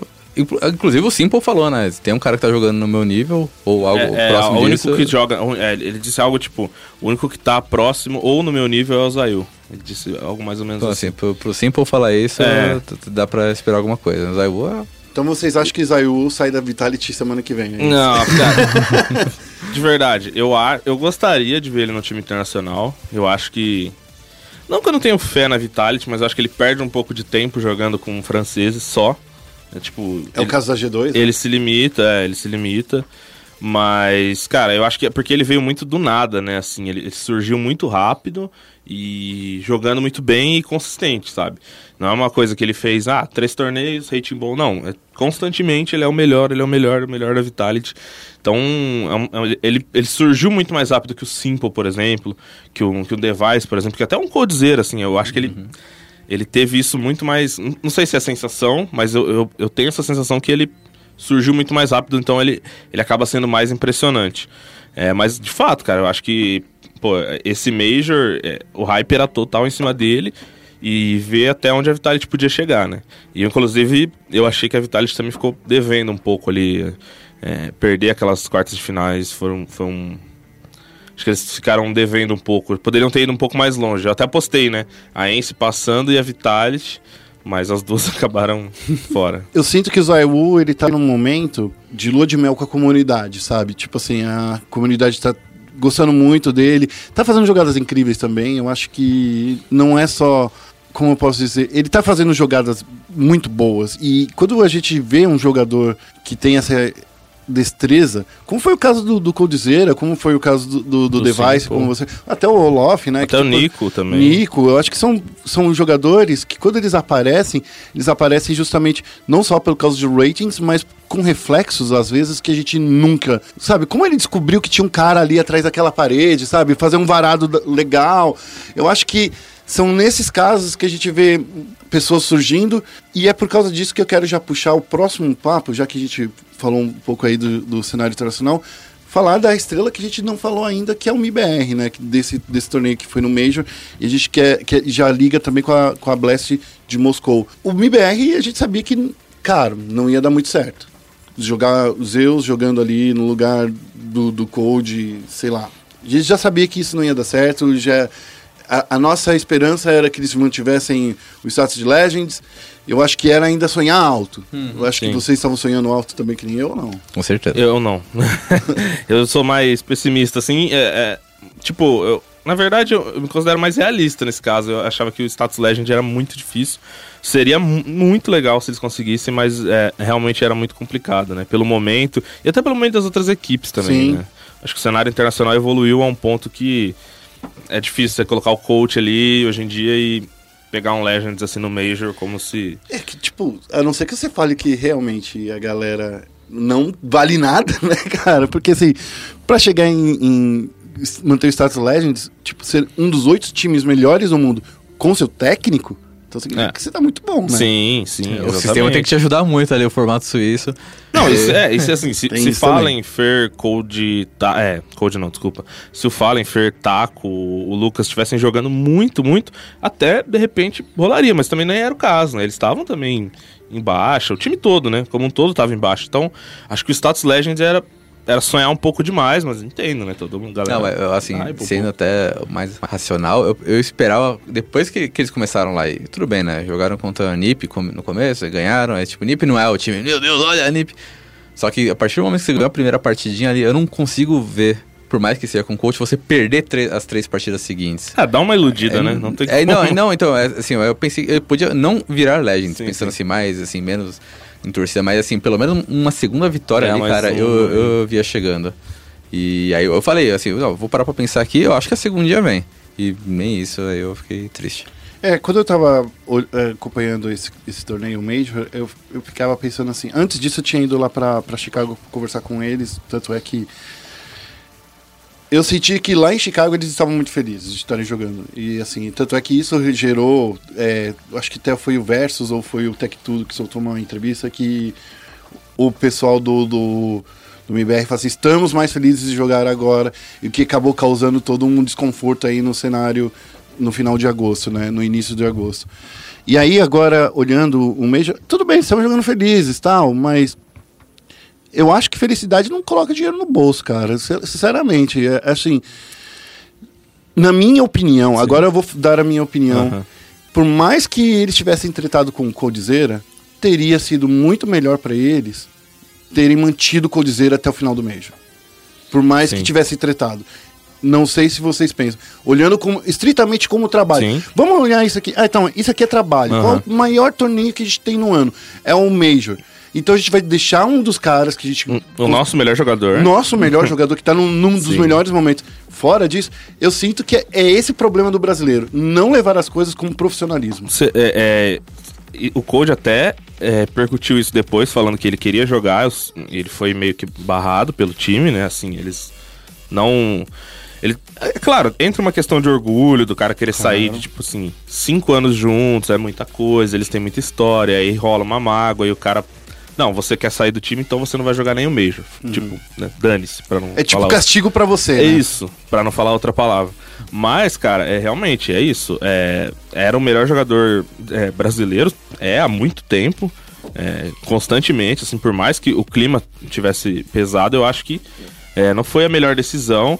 É, eu vejo a galera eu vou, vou acabar sendo taxado de chato depois do, do podcast, mas eu vejo justamente isso que você falou. A galera, a comunidade, ah, gosta, os, os jogadores é, falando, dando entrevistas, fazendo streams, falando que estão felizes. Foi até uma coisa que incomodou um pouco o Code também, que ele achou que estavam forçando a barra. E a comunidade gostou, né? Abraçou, nossa, que legal, eles estão felizes e tal, mas, cara, assim, eles foram felizes lá, legal, dando sorriso, família, tirando foto junto, perderam igual, sabe? Então, é isso. Felicidade, beleza. É importante, é fundamental, eu diria. Mas não basta, né? É o maior É, então, torneio mas- do ano, né? mas- É, a gente não pode ficar con- contente com os caras, ah, eles estão felizes. Não, legal. então, e felicidade, eu, eu acho que o ponto aí é que eu espero que seja esse o discurso, né? O discurso da, assim, a, a gente não estava feliz, a gente ficou triste muito tempo jogando e agora a gente voltou a ficar feliz e esse é o primeiro passo para voltar ao topo. Porque se eles não começarem a ganhar, eles vão ficar tristes de novo. É. Vai acabar a felicidade também em algum É. momento, então assim, isso é efêmero dependendo de como eles começarem a jogar futuramente. E na minha opinião, sei lá, se eles conseguem passar lá para as quartas de final, para semifinais, assim, com o time zoado, irritado, do jeito que tava, ah, não aguento mais ver sua cara. Terminou a partida, vai pro hotel. Cara, é isso. Eu, eu fico pensando assim, tem tanta gente que eu trabalho que eu não gosto. Sério, eu tô falando aqui, ainda bem que ninguém ouve no meu podcast. Eu acho que ele nem queria que a gente tivesse aqui hoje também. né? Porque, tipo assim, é sério, tem pessoas que eu não gosto de trabalhar, mas eu é profissi- profissionalmente. vezes, é um puta profissional, né? É, então, e assim, eu reconheço que o cara, pô, a gente não bate as ideias, não é o Félix, tá? Sim. Ele não bate as ideias. Plot twist. É o Félix. É, Sim, daí é, é, né? Daí assim, mas é, no final das contas ele faz o trabalho dele Sim. bem. Então assim, é isso que importa pra empresa. Eu acho, agora vem a minha crítica em geral a qualquer time de esporte. Uhum. Jogador manda na, na organização. Ponto. Todas as Jo- or- Desculpa. jogador manda nas organizações. Ah, é, é então, assim, enquanto as organizações forem reféns dos jogadores e não for como se fosse um time de futebol, vamos ver o Neymar mais tretado que tá com todo mundo do time fez um gol de bicicleta. Olha só, né? No primeiro jogo dele. No primeiro jogo dele. Então é isso que eu tô falando. Você pode estar tretado com o cara, mas profissionalmente o cara é um ótimo atleta, é um, é um companheiro de equipe que você tem que ter na sua organização. É triste, é, é zoado, vai causar aquele mal-estar, você vai querer vomitar depois da partida, mas você ganhou, é isso que importa. É uma coisa até que é do LoL, acho que você vai poder tirar minha dúvida, porque eu não sou tão experiente em cobertura de LoL, mas eu vejo que o cenário de LoL é um pouco mais. Não sei se é tolerante, ou tipo, eu não sei até que ponto é tolerância, até que ponto os caras têm que jogar. Então, por exemplo, é, a Team One perdendo muito no CBLOL, e se fosse um time de CS no circuito aberto, na semana 4 já tinham quicado dois, três jogadores. E a Team One não, não podia, né? No LoL você não pode. Então, os caras meio que precisam achar uma forma de, de jogar, né? E, e no CS eu vejo isso muito, tipo, é uma das coisas que eu detesto no circuito aberto, assim, que às, às vezes alguém até pode gostar, mas essa troca, sabe, muito grande. O time não se dá tempo, No- né? Cara, eu acho isso péssimo, assim, péssimo, porque olha quanto. No Brasil rolava muito isso, né? Até pouco tempo atrás. Ah, o, o fulano é anunciado, aí você vê que o cara jogou um qualifier de Dreamhack, de sei lá o quê. Aí dava uma semana, então, galera, bom, eu estou avisando que não faço mais parte, mas peraí. Acabou de se juntar Não, mas te- teve gente, assim, literalmente, que um dia depois de ser anunciado, falou que saiu, tipo, acho que foi pra outra org, assim, é um, um chamou, assinou o contrato, aí, sei lá, tipo, aparentemente não tem uma rescisão, não sei como é que, o que, que funciona, funciona nesse caso, pelo menos, no dia seguinte o cara falou, ah, galera, tô, eu quero anunciar minha saída, tipo, naturalmente, É, sabe? tem, um, tem um lance no CS também que muitas organizações, até grandes aí, até pouco tempo atrás, não tinham nem contrato direito. Aqui no Brasil? Aqui no Brasil. é. Aqui no Brasil, vamos ser bem honestos, né? A grande maioria não tem contrato, né? É, agora. Agora, Agora, tem por causa dos circuitos dos fechados. circuitos, mas até pouco tempo atrás. Então, como que você cobra isso também? Ó, eu não vou citar nomes, Sim. mas assim, a gente sabe de organização que ficou com jogadores por três anos. Aí, se vocês aí, vocês sabem melhor do que eu quais são as organizações que tem É. jogador por três anos. Que ficou esses três anos sem contrato assinado, os jogadores sem nenhuma garantia financeira, porque tem meses que ganhava salário, tem meses que não, tem meses que, que eles jogavam um campeonato, ganhava a premiação e a organização não repassava para os jogadores. Sim. Então, assim, cenário brasileiro, eu acho que tem isso. E no cenário internacional, isso é exponencial, porque, como você mesmo disse, é cenário aberto. Enquanto não existirem torneios que nem a ESS aqui tá que força você a entrar com uma line e ficar com ela até o final, ou até a, pró- a própria Pro League agora que vai man- é, seguir com esse mesmo caminho. Eu acho que esses são os primeiros passos da gente ver a profissionalização do, do cenário, sabe? De você E- e- ver alguém pensando de uma forma melhor e de mais longo prazo. Só que ainda os jogadores são donos da organização. E o cenário fechado na comunidade de CS é uma grande. É um tabu, É um né? tabu. É um tabu grande, assim. É, o pessoal tem muita rejeição, né? E eu acho que também não é o ideal a gente fechar o cenário completamente, mas eu acho que a gente tem que fazer algumas concessões, como estão sendo feitas, para profissionalizar um pouco mais. Porque do jeito que tá, é, sabe, no Brasil a gente via. É, não que tava morrendo, que tava acabando e agora as ligas estão salvando o CS. Não, né, longe disso. Mas dificulta, né, a profissionalização. É, você pega uma line, você não paga direito, você não tem nenhum tipo de contrato, os caras brigam ali, ó, treino foi ruim, pum, já sai do time. É. Sabe, como que um patrocinador investe nisso? Você como patrocinador Eu? investiria? Eu não. Então- Ô, ô, Guerra, você ia tirar foto de, de organização de, de times, coisa e tal, né? Você já conseguiu encarar, te- depois de clicar a foto, daí mas fala assim, subiu pro drive, ah, então, tira esse cara aqui da foto. Eu nunca passei por isso. É, então fulano foi quicado hoje. é, pode, fulano foi quicado pode hoje. apagar as fotos. Pode Então- apagar as fotos porque a gente vai ter que tirar outras. Sim, eu nunca, é, eu nunca passei por isso especificamente, mas já aconteceu de fazer foto, mandar a foto e nunca usarem É. um jogador ou outro ali, duas semanas depois, ah, vem fazer uma foto de jogador novo aqui, eu nem pergunto, né? Eu só, É. só- Ué, você, você ganha por clique, né, Então, cara? Literalmente. não, mas lógico que vou. Não, pra você melhor, né? É. No pior cenário, Faça a festa aí. pro- Olha só, o Guerra tá destruindo, o Felipe Guerra está destruindo o cenário. destruindo Guerra, o Counter-Strike brasileiro. marceneiro. Voltando aí, falar então aí do MIBR, eu queria que a gente comentasse um pouco sobre o desempenho do Lucas. Porque a gente tem visto que ele, até um pouquinho estranho de dizer, ele tem sido em alguns casos até o elo mais fraco, né? Atrás até dos Zeus, né? Vocês acham que ele tá no melhor momento? Que, que isso dá pra mudar? Como é que vocês encaram essa a entrada do Lucas no MIBR? Cara, é complexo. Assim, eu, eu não gosto de ficar defendendo, até quando fala, ah, não, mas a gente tá com uma semana de time, não pode criticar. A gente tá com um mês de time, né? Tá com seis meses de time, não pode criticar. A gente- tem que ter o lado empático, né? Por exemplo, ah, o Lucas jogou a vida inteira com o irmão. Então você tem que levar isso em conta também. Só que. Ah, mas o time tá em mudança, agora o KNG entrou e tudo mais. Então, assim, ele tá se adaptando, ele tá. Ele tá ele tem uma pressão nele porque ele vinha, o Lucas, os gêmeos, né, passaram por maus bocados esses tempos agora. Nossa, tanta treta que eles tiveram, estavam sonhando em voltar a jogar no alto nível. Aí agora o Lucas foi chamado, agora ele pode conseguir, né, ah, tipo, jogar com o Tier 1 nacional ali e tudo mais. Só que já tá, tem que rolar uma cobrancinha de resultado já, porque assim, ele já teve algum tempo pra se adaptar ao time, sabendo, né, que vai mudança, o Zeu vai jogar e tudo mais. E assim, ele já, já conhece bem o sistema do time. Ele já conhece os moleques, já jogavam juntos, né, eles têm, têm algum, alguma intimidade, né? Jogaram muito junto lá atrás também. Então, assim, ele. Eu acho que já tem que dar aquelas cutucadas nele e falar, meu, tem que dar uma. Um resultadinho maior aí já, porque já passou algum tempo e não- já não tem mais esse discurso, ah, não, mas é que eu estou, né, sem meu irmão, ou pode fazer falta, meu, é lógico, família, complexo demais, só que a gente volta pra questão do, é trabalho, né, então é, é muito além, você tem que garantir o resultado. ali. Mas não é isso que brasileiro fica pensando? Que tipo assim, todo time, desse cara assim, ah, minha família, não sei o quê. Eu vejo isso muito no LoL, tá? Não sei se no CS é a mesma coisa, mas eu vejo muito no LoL da galera falando assim, poxa, eu tô junto com os caras que são tão brothers que são família. Eu falo assim, cara, você não tem que tratar com família, tem que tratar com trabalho. Então, eu acho. Agora eu vou fazer um, acho que um, um meia-culpa aqui dos jogadores. Eu acho que quando. Para os brasileiros, por exemplo, no NA, a gente tem basicamente americanos, norte-americanos, né, canadenses, americanos e os brasileiros. Quando a gente vai pra lá, é, é diferente. É, porque a gente não tá morando na nossa casa. Uma, fora a questão de não é nossa comida, não é nossa cultura, é, fora isso, é assim, seus amigos estão aqui, sua família tá aqui. Então, não tem como você ser só profissional com os caras que estão lá. Por isso que eu acho que a relação do MBR é uma coisa, sabe, não tem como você ser só profissional. Esses caras viveram juntos, sabe, é muita coisa. É, eu, não, eu não julgo por isso. Eu acho que o Lucas, sim, tem que ser profissional, é, de não jogar só com o irmão. Eu acho uma história bonita e tal, mas se não tá dando certo, eles têm que falar, cara, eu sou um jogador profissional, cada um pro seu caminho e cada um procura sua line. Eventualmente a gente pode voltar a jogar juntos, mas isso não pode ser determinante. na questão do jogo dele.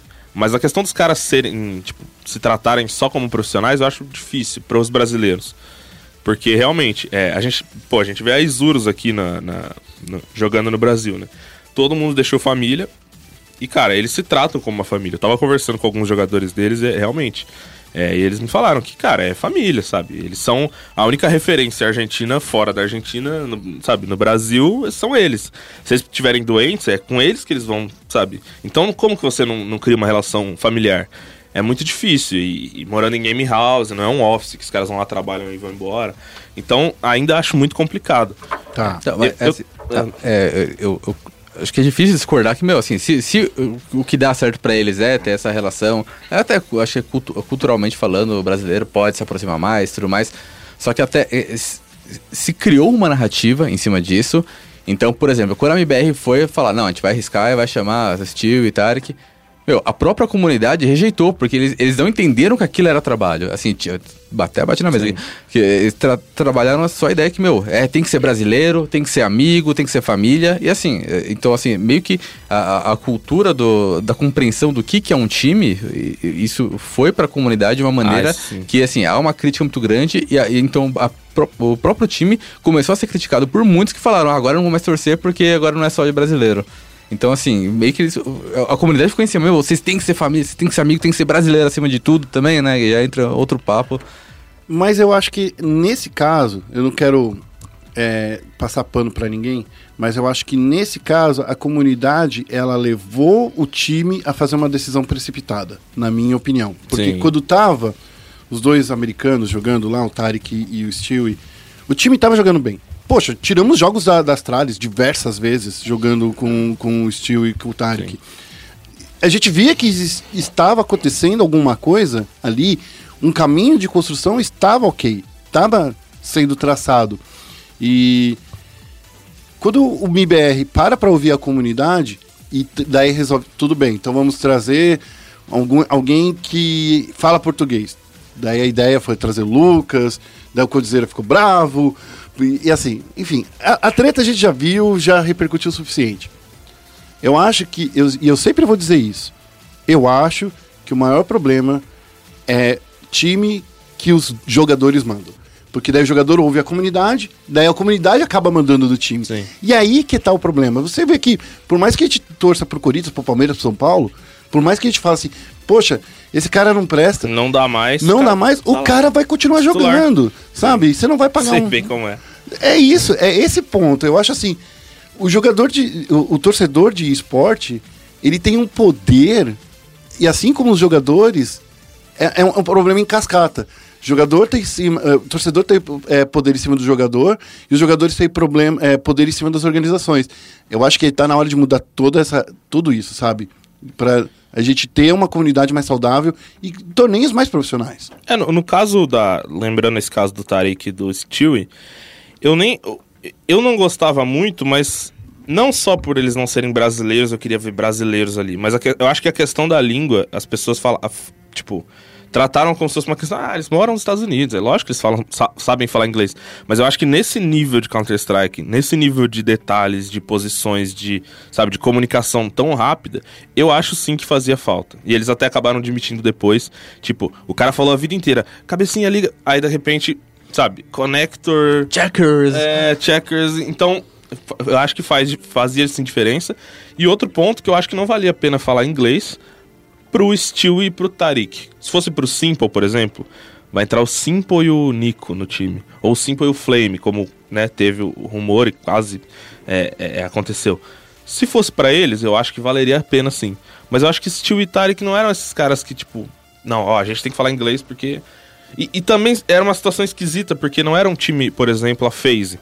A FaZe não tem opção, a FaZe tem que falar inglês. Porque é um cara de cada país, sabe? A, a, a Mouse Sports, eles têm que falar inglês. A, MBR não precisava, e eles fizeram a carreira deles falando em português. Então acho que limita um pouco, claro. Você deixa de aproveitar o talento internacional falando inglês pra jogar só com brasileiros. Mas eu acho que tinham opções. né? O KNG que entrou agora sempre foi esse cara que a gente quis ver. E eu acho que, tipo, o MBR ideal seria KNG e Coldzera de volta a esse time. Com, com os erros de coach. Eu acho que sim, é o melhor talento disponível que a gente tem. Sim. Né? Depois de trocar tanto, de tentar o Phelps, que também é muito bom, e acho que na, na fila ali ele tá como sexto, sétimo player, o melhor disponível, mas o Phelps não deu certo, o Bolt estava numa fase incrível também, não deu certo, então eu acho que a gente, a gente tá meio que queimando os cartuchos, né? Exato. Só falta assim. E, e eu sinto que eles não querem é, buscar jogadores no Brasil. Eles não querem vir aqui pegar um VSM, pegar um hardzão, sabe? Eles querem os caras que já estão mais prontos, teoricamente. E você sabe que é nisso que eu fico chateado, porque quando eu entrevistei eles lá em, é, em Chicago, eles falaram assim: olha, nosso próximo jogador vai ser um novo talento. Sim. Então, assim, quando eu parei pra pensar, falei assim: poxa, quem é esse novo talento, né? Quem eles vão bancar, ter paciência, porque o que eu sinto do, do, do Fallen e do Fer, porque vamos dizer que esse é o núcleo duro, Fallen, Fer e. Dead, né? Uhum. Esse é o núcleo duro ali do. Eu acho que esses caras não têm não têm paciência. Eu tô sentindo isso. Sim. E eu tô sentindo isso há muito tempo. Eu tô sentindo isso da época do Boltz, que é quando ainda era SK. Tô sentindo isso dos, dos, dos gringos que ficaram seis meses, sei lá. Sim. Foram, foi pouco tempo. Do Phelps, que ficou dois Sim, meses. total. Então, assim, não tem paciência, cara. É, Eu acho que um comparativo que a gente pode traçar, é, por exemplo, com, com a NBA e os times que tinham o LeBron James, por exemplo, é que esses times, eles não têm tempo. Tipo assim, a carreira do LeBron tá correndo. Ele precisa, ele vai se aposentar logo. E ele é muito bom. Ele precisa ganhar muito. Então, o LeBron tá no seu time, você não pode, ah, não, vou desenvolver aqui meus jogadores, vou jogar um time mais barato. Não, você tem que comprar todo mundo caro e bom pra chegar e ganhar. Eu acho que na cabeça deles isso rola também. Tipo assim, por mais que Tá já chegando minha idade. Não só tá chegando minha idade, mas tipo assim, pô, a gente ganhou dois Majors tem dois anos, sabe? A gente ainda tá na pegada. Embora eu acho que não esteja, eu acho que eles ainda sentem, tipo assim, pô, vamos tentar mais um pouco. Tipo, vamos tentar encaixar e voltar a ser aquilo, sabe? Eles estão sempre tentando buscar aquele time de 2017, 2016. E, claro, não tá dando certo, mas eu acho que é, esse não não apostar em jogadores é isso. Eu acho que não é que eles não têm paciência. Eles, eles não estão com paciência. É, porque eles ainda acreditam que, tipo, vamos pegar aqui todo mundo mais cascudo e a gente vai conseguir brigar, sabe? E se a gente pegar um moleque novo, a gente vai ter que ensinar a jogar CS, teoricamente. E isso demanda mais tempo, né? Claro. O que você acha disso, Guerra? Você acha que que o MBR tem paciência? Daria pra você pegar, sei lá, um novo talento desses que seja... Poxa, eles têm um celeiro, né? Que é, que é Gamers Club, Sim. né? Dá, dá pra você achar aí da Games Na Academy Liga também. aberta, principalmente. Né? Dá pra achar jogadores que têm talento que você vê que, que existe uma constância em elevando. Sei lá, você acha que tá, tá faltando paciência pra eles? Eu acho que, infelizmente, né, o que eu considero um erro muito grande por parte deles é que eles confiaram muito só em ficar. É, é lógico, eles não falaram só entre si sobre isso. né? Eles não falaram, ah, vamos conversar sobre o time só com os jogadores, é, conversar com a família e tudo mais. Só que eu, provavelmente faltou ou uma orientação muito direta, assim, meu, vamos pensar em longo prazo e tudo mais, ou faltou eles ouvirem quem falou isso. Porque eles não. não eles chegou no momento que eles estavam com, essa pressa e tal, e, e assim, vamos tentar pegar alguém mais, mais caro, pode ser um pouco mais caro, às vezes tentavam pegar alguém que, que era mais caro do que eles achavam que valia e tudo mais. Só que eles. Eles não. Eles, ele- parece que depois de, dessa queda, eles perderam ah, justamente a paciência de pensar. Vamos voltar a pensar em, em conquistar tudo, só que lá pra frente. Porque assim, eles não chegaram dominando o cenário lá na gringa. Eles perderam pra caramba. Perderam um monte, meses, né, participaram em vários majors como Legends. Aí que dominaram. Aí eles caíram. Só que aí parece que agora eles ficam assim, ah, não deu certo. Aí vamos lá, vamos trocar pra alguém, putz, não Sim. deu certo agora. Não Uma certo. pecinha Eles aqui. não param pra pensar que assim, meu, é o time agora, vai, fechou com o Lucas e KNG, perfeito.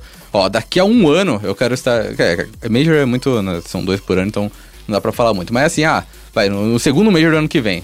A nossa meta é, é ganhar o segundo Major do ano que vem. E, e tem um ponto também que quando eles, é, na maioria das vezes, eles sempre foram felizes em trocas, né? Até certo ponto. Porque quando o Fênix saiu do time, veio o Phelps, ganharam bastante. Aí, ah, o Phelps não dá certo, muito agressivo, não sei o que, o Code não aguenta jogar com ele, tal, tá limitando o Fer. Phelps saiu, entrou o Boltz, ganhou de novo. Foi aquele final de 2017 muito bom. Então eu acho que eles têm isso também, tipo, ó, a gente vai trocar, troca aqui só e vai funcionar. Falem disso isso pra mim também, que eles se acostumaram muito mal, que tudo que eles mexiam era uma peça só.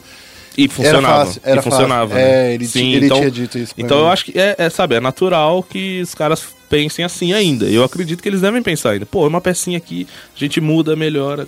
Agora acho que eles estão num outro momento, né? Eles estão num momento onde eles não são mais os favoritos, os campeões. Só, só de eles falarem agora que eles estão aceitando trabalhar com psicólogo, eu, eu falei, nossa, algo, É, algo olha, aconteceu é um aí. processo, porque- né? Eu vou te falar, em 2017 foi a minha primeira vez que eu fui para um Major, que foi na Katowice também.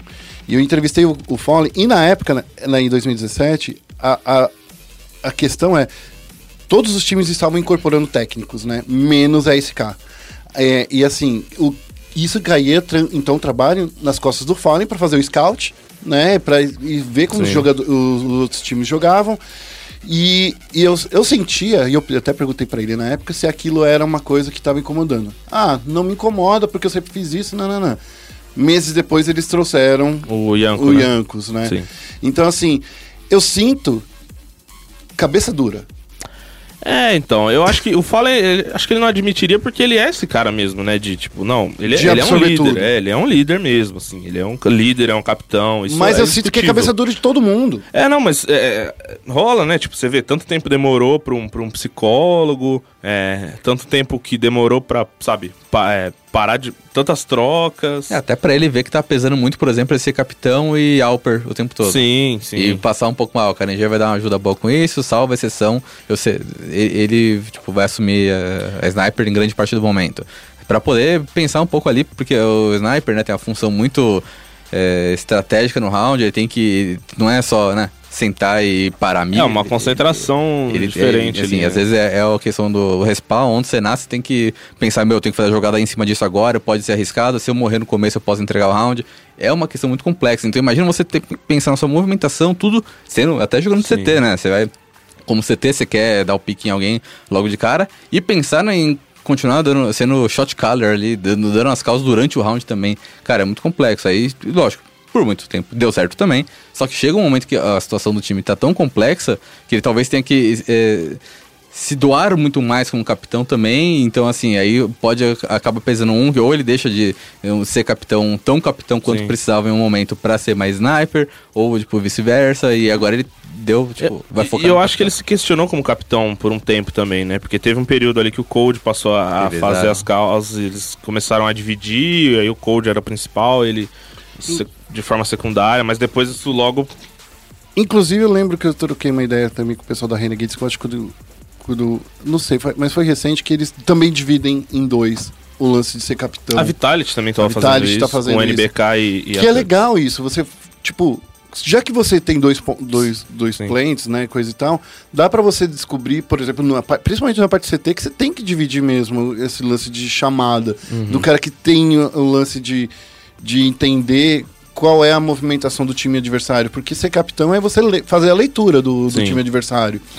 E às vezes você, por ter duas pessoas lendo, fa- fazendo essa leitura, ó, ninguém apareceu até aqui, a- a- por aqui até agora, eles vão fazer um rush, um rush do- nos últimos segundos, coisa e tal. Talvez seja o, o caminho, talvez, do, do, sei lá, do Fallen abrir um pouco isso. Eu, eu não sei, a gente tem que falar um pouco disso, porque. E, é e mudou muito também. Eu lembro que no Encontro das Lendas eu entrevistei o Zeus Hum. E ele tava me falando sobre como o nível médio do CS aumentou absurdamente. Então ele me disse, por exemplo, na época de LG, eles eram um time muito inteligente e ele, ele falou com essas palavras: a gente literalmente só precisava parar a mira, os jogadores erravam e a gente ganhava os rounds. Tipo, alguns rounds a gente só precisava jogar inteligente, aguardar o erro dos caras, eles erravam e a gente punia. Ele disse, hoje em dia isso é padrão, todo mundo sabe, qualquer, sabe, garoto de mix lá sabe. Tem muito mais informação, tem muito mais demo, vídeo, tudo. Então o nível médio, tá, sabe, uma Vanguard chegar na final de Major em 2014 era impensável, impensável. Tanto é que a gente pe- pega o histórico dos Majors, não tem zebra. Sabe, É. era Fnatic, NiP, Fnatic, Envious, quando o KNS estava jogando um absurdo, é, o LGLC lá, enfim, não, não tinha zebra. É, a, a Liquid do Simple, a Navi, que tava absurdo, não tinha zebra na final. E agora a gente tá vendo. Então o nível médio do CS mudou muito também. Isso com certeza impactou é, pro MBR, né? É, mesmo no NA, eles já não são mais o primeiro time NA, eles já não são mais o segundo time NA. Então eu acho que eles acabaram ficando um pouco parados, eles evoluíram menos do que o resto. Você sabe o que isso tá me fazendo lembrar? Que é- eu tenho que fazer essa comparação de qualquer forma. Que isso parece que é, é uma cena de brasileiro. No futebol a gente era o melhor aí a gente parou de evoluir, Sim. né? É. Vocês sabem dessa história. Sim, sim. Sei lá, no vôlei a gente era o melhor, paramos de evoluir. É, a gente tá falando do, do CS, a gente era um dos melhores do mundo, paramos de evoluir. Daí a galera fala assim, traçando até um paralelo pra quem tá ouvindo e é fã de LoL e tá ouvindo até agora, é isso que tá acontecendo no LoL também. A gente já não era bom e parou de evoluir. então, assim. a- É, Parou um pouco antes do que devia. é, então é isso, cara. Então, assim, eu acho que é uma cena de brasileiros de entrar numa zona de conforto e na hora que entra nessa zona de conforto, sente que o que já faz já é suficiente. Sim. E por fazer o suficiente, não preciso me esforçar. Não, não esforçar, tá? Aham. Não preciso buscar aquela Genkidama que a gente buscava Não, atrás, total, sabe? Passar a- o cosmos pro nosso cavaleiro próximo. Só pra ser justo, é, eu acho que não. No caso, pelo menos do CS, não é uma cena só de brasileiros. Eu acho que a gente viu todos os grandes times terem esse, esse, esse auge, caírem e não conseguirem voltar mais. A Fnatic é um exemplo, a própria Envious, que depois virou G2, a LGLC lá também, é, que era o time dos franceses, de time, eles ganharam o Major, estavam muito bem, caíram e não conseguiram mais. Isso, e, e a maioria dessas lines são lines, essas lines totalmente nacionalistas, assim, Sim. né? Tipo, só brasileiros, só franceses, só suecos.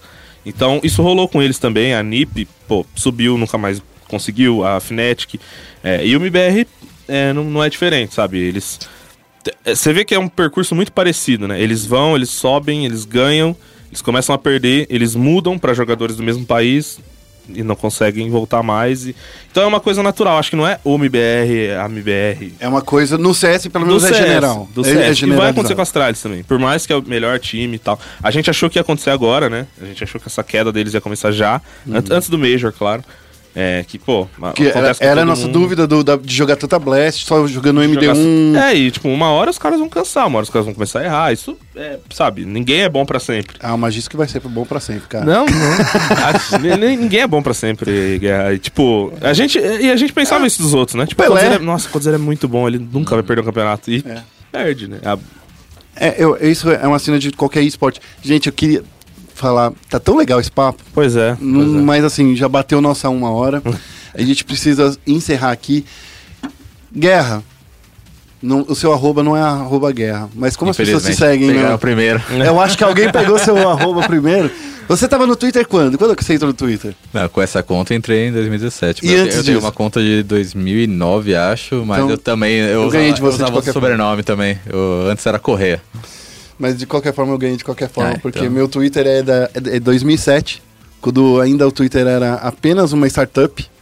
E, e a gente só mandava mensagem quando era por SMS. Rodrigo Guerra entregando a idade. Beta tester, né? É, cara, eu, eu- eu já falei pra todo mundo, eu sou o coroa que, que fica fazendo reportagem pra moleque, cara. É verdade. E assim, eu me orgulho muito disso. Pô, Pelo menos eu tá tenho uma, uma- uma- Eu tenho 40 anos, né? Então, assim, eu tenho uma cabeça, eu acho, de um moleque de 14, é da hora isso. Você, claro, se mantém jovem pra sempre. Mas aí, como é que as pessoas te seguem, Guerra? Guerra Esportes, em qualquer mídia. Facebook, Twitter, Instagram, Twitch, o que quiser. Tamo lá.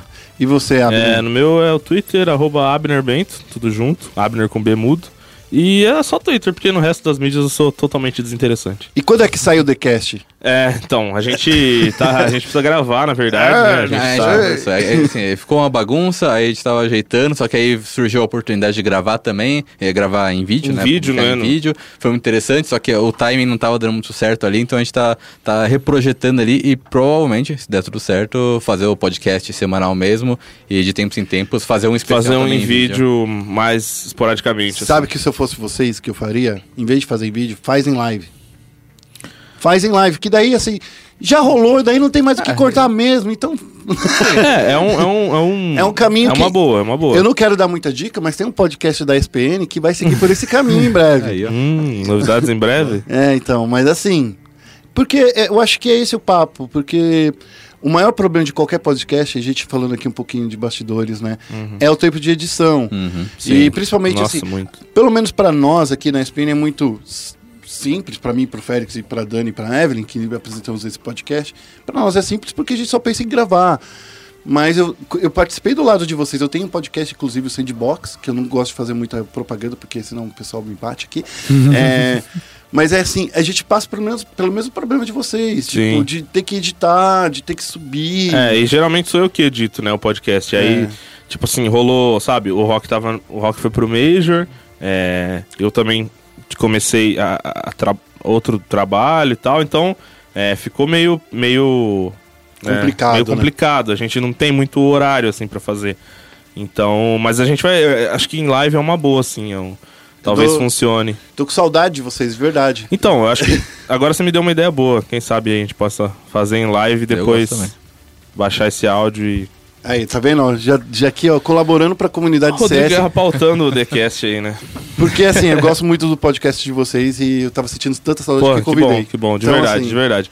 É, não, pra gente é, é muito legal, assim, é você, tipo, é uma referência na comunidade e outras pessoas também elogiando, sabe? Pra gente é, é- valida o nosso trabalho e a gente sente que tá no caminho certo que tá, tá trabalhando bem. E sem falar que a comunidade Counter-Strike precisa de mais conteúdo. Eu acho que por mais Sim. que seja um- uma paixão enorme, eu acho que existem poucas pessoas que fazem conteúdos diferentes. Porque fazer Sim. uma análise em vídeo é ok, todo mundo faz, mas esse papo que a gente teve nessa última Uhum. hora, de bater papo, de, de, de pensar no cenário e não falar só de- sobre resultados, Sim. essas coisas faz falta pra mim. Eu acho que a gente vê isso muito no futebol e nos esportes internacionais. Uhum. E a gente vê pouco isso nos esportes em geral.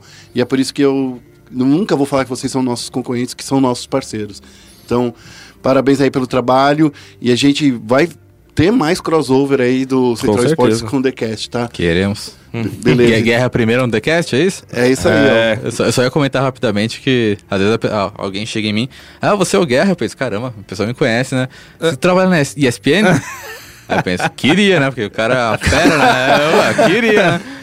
É bom quando chegam mimos, né? Aí, Guerra. só pra você-. Toma aqui uma Ele camiseta. reclama. Toma aqui, Tô não. sabendo que você pegou muita camiseta minha de time. Quem dera, um- nunca Não, ganhei. Tem um estoque de camisetas lá, né? Pensa. Para a guerra. Ele fica na porta da ESPN aqui, né? Só pegando. Não, não, sou Você que é o Guerra. Guerra? Ô, só- Manda aí. Eu mesmo. Bom, gente, a gente vai terminando aqui nosso chat aberto. Eu queria agradecer todo mundo que nos ouviu até agora. Peço para todo mundo nos acessar nas nossas redes sociais, ESPN Esportes BR, tanto no Twitter quanto no Facebook. Peço para vocês também acessarem o nosso site espn.com.br/barra esportes e também para vocês acessarem o TheCast e o Central Esporte no seu agregador de podcast favorito. Ó, tem no Google Podcasts, tem no Spotify, tem. De vocês também tem no Spotify, né? No iTunes. Tem no iTunes. Então é isso, gente. E, ah, e se você tá indo no iTunes, dá aquelas cinco estrelinhas aí pra gente. Isso ajuda a gente a ficar lá no topo, no, no Top Charts. Então é isso aí. Obrigado mais uma vez por todo mundo que nos ouviu até aqui. Obrigado vocês, nossos convidados. E a gente se ouve na semana que vem. Um abraço e tchau, tchau.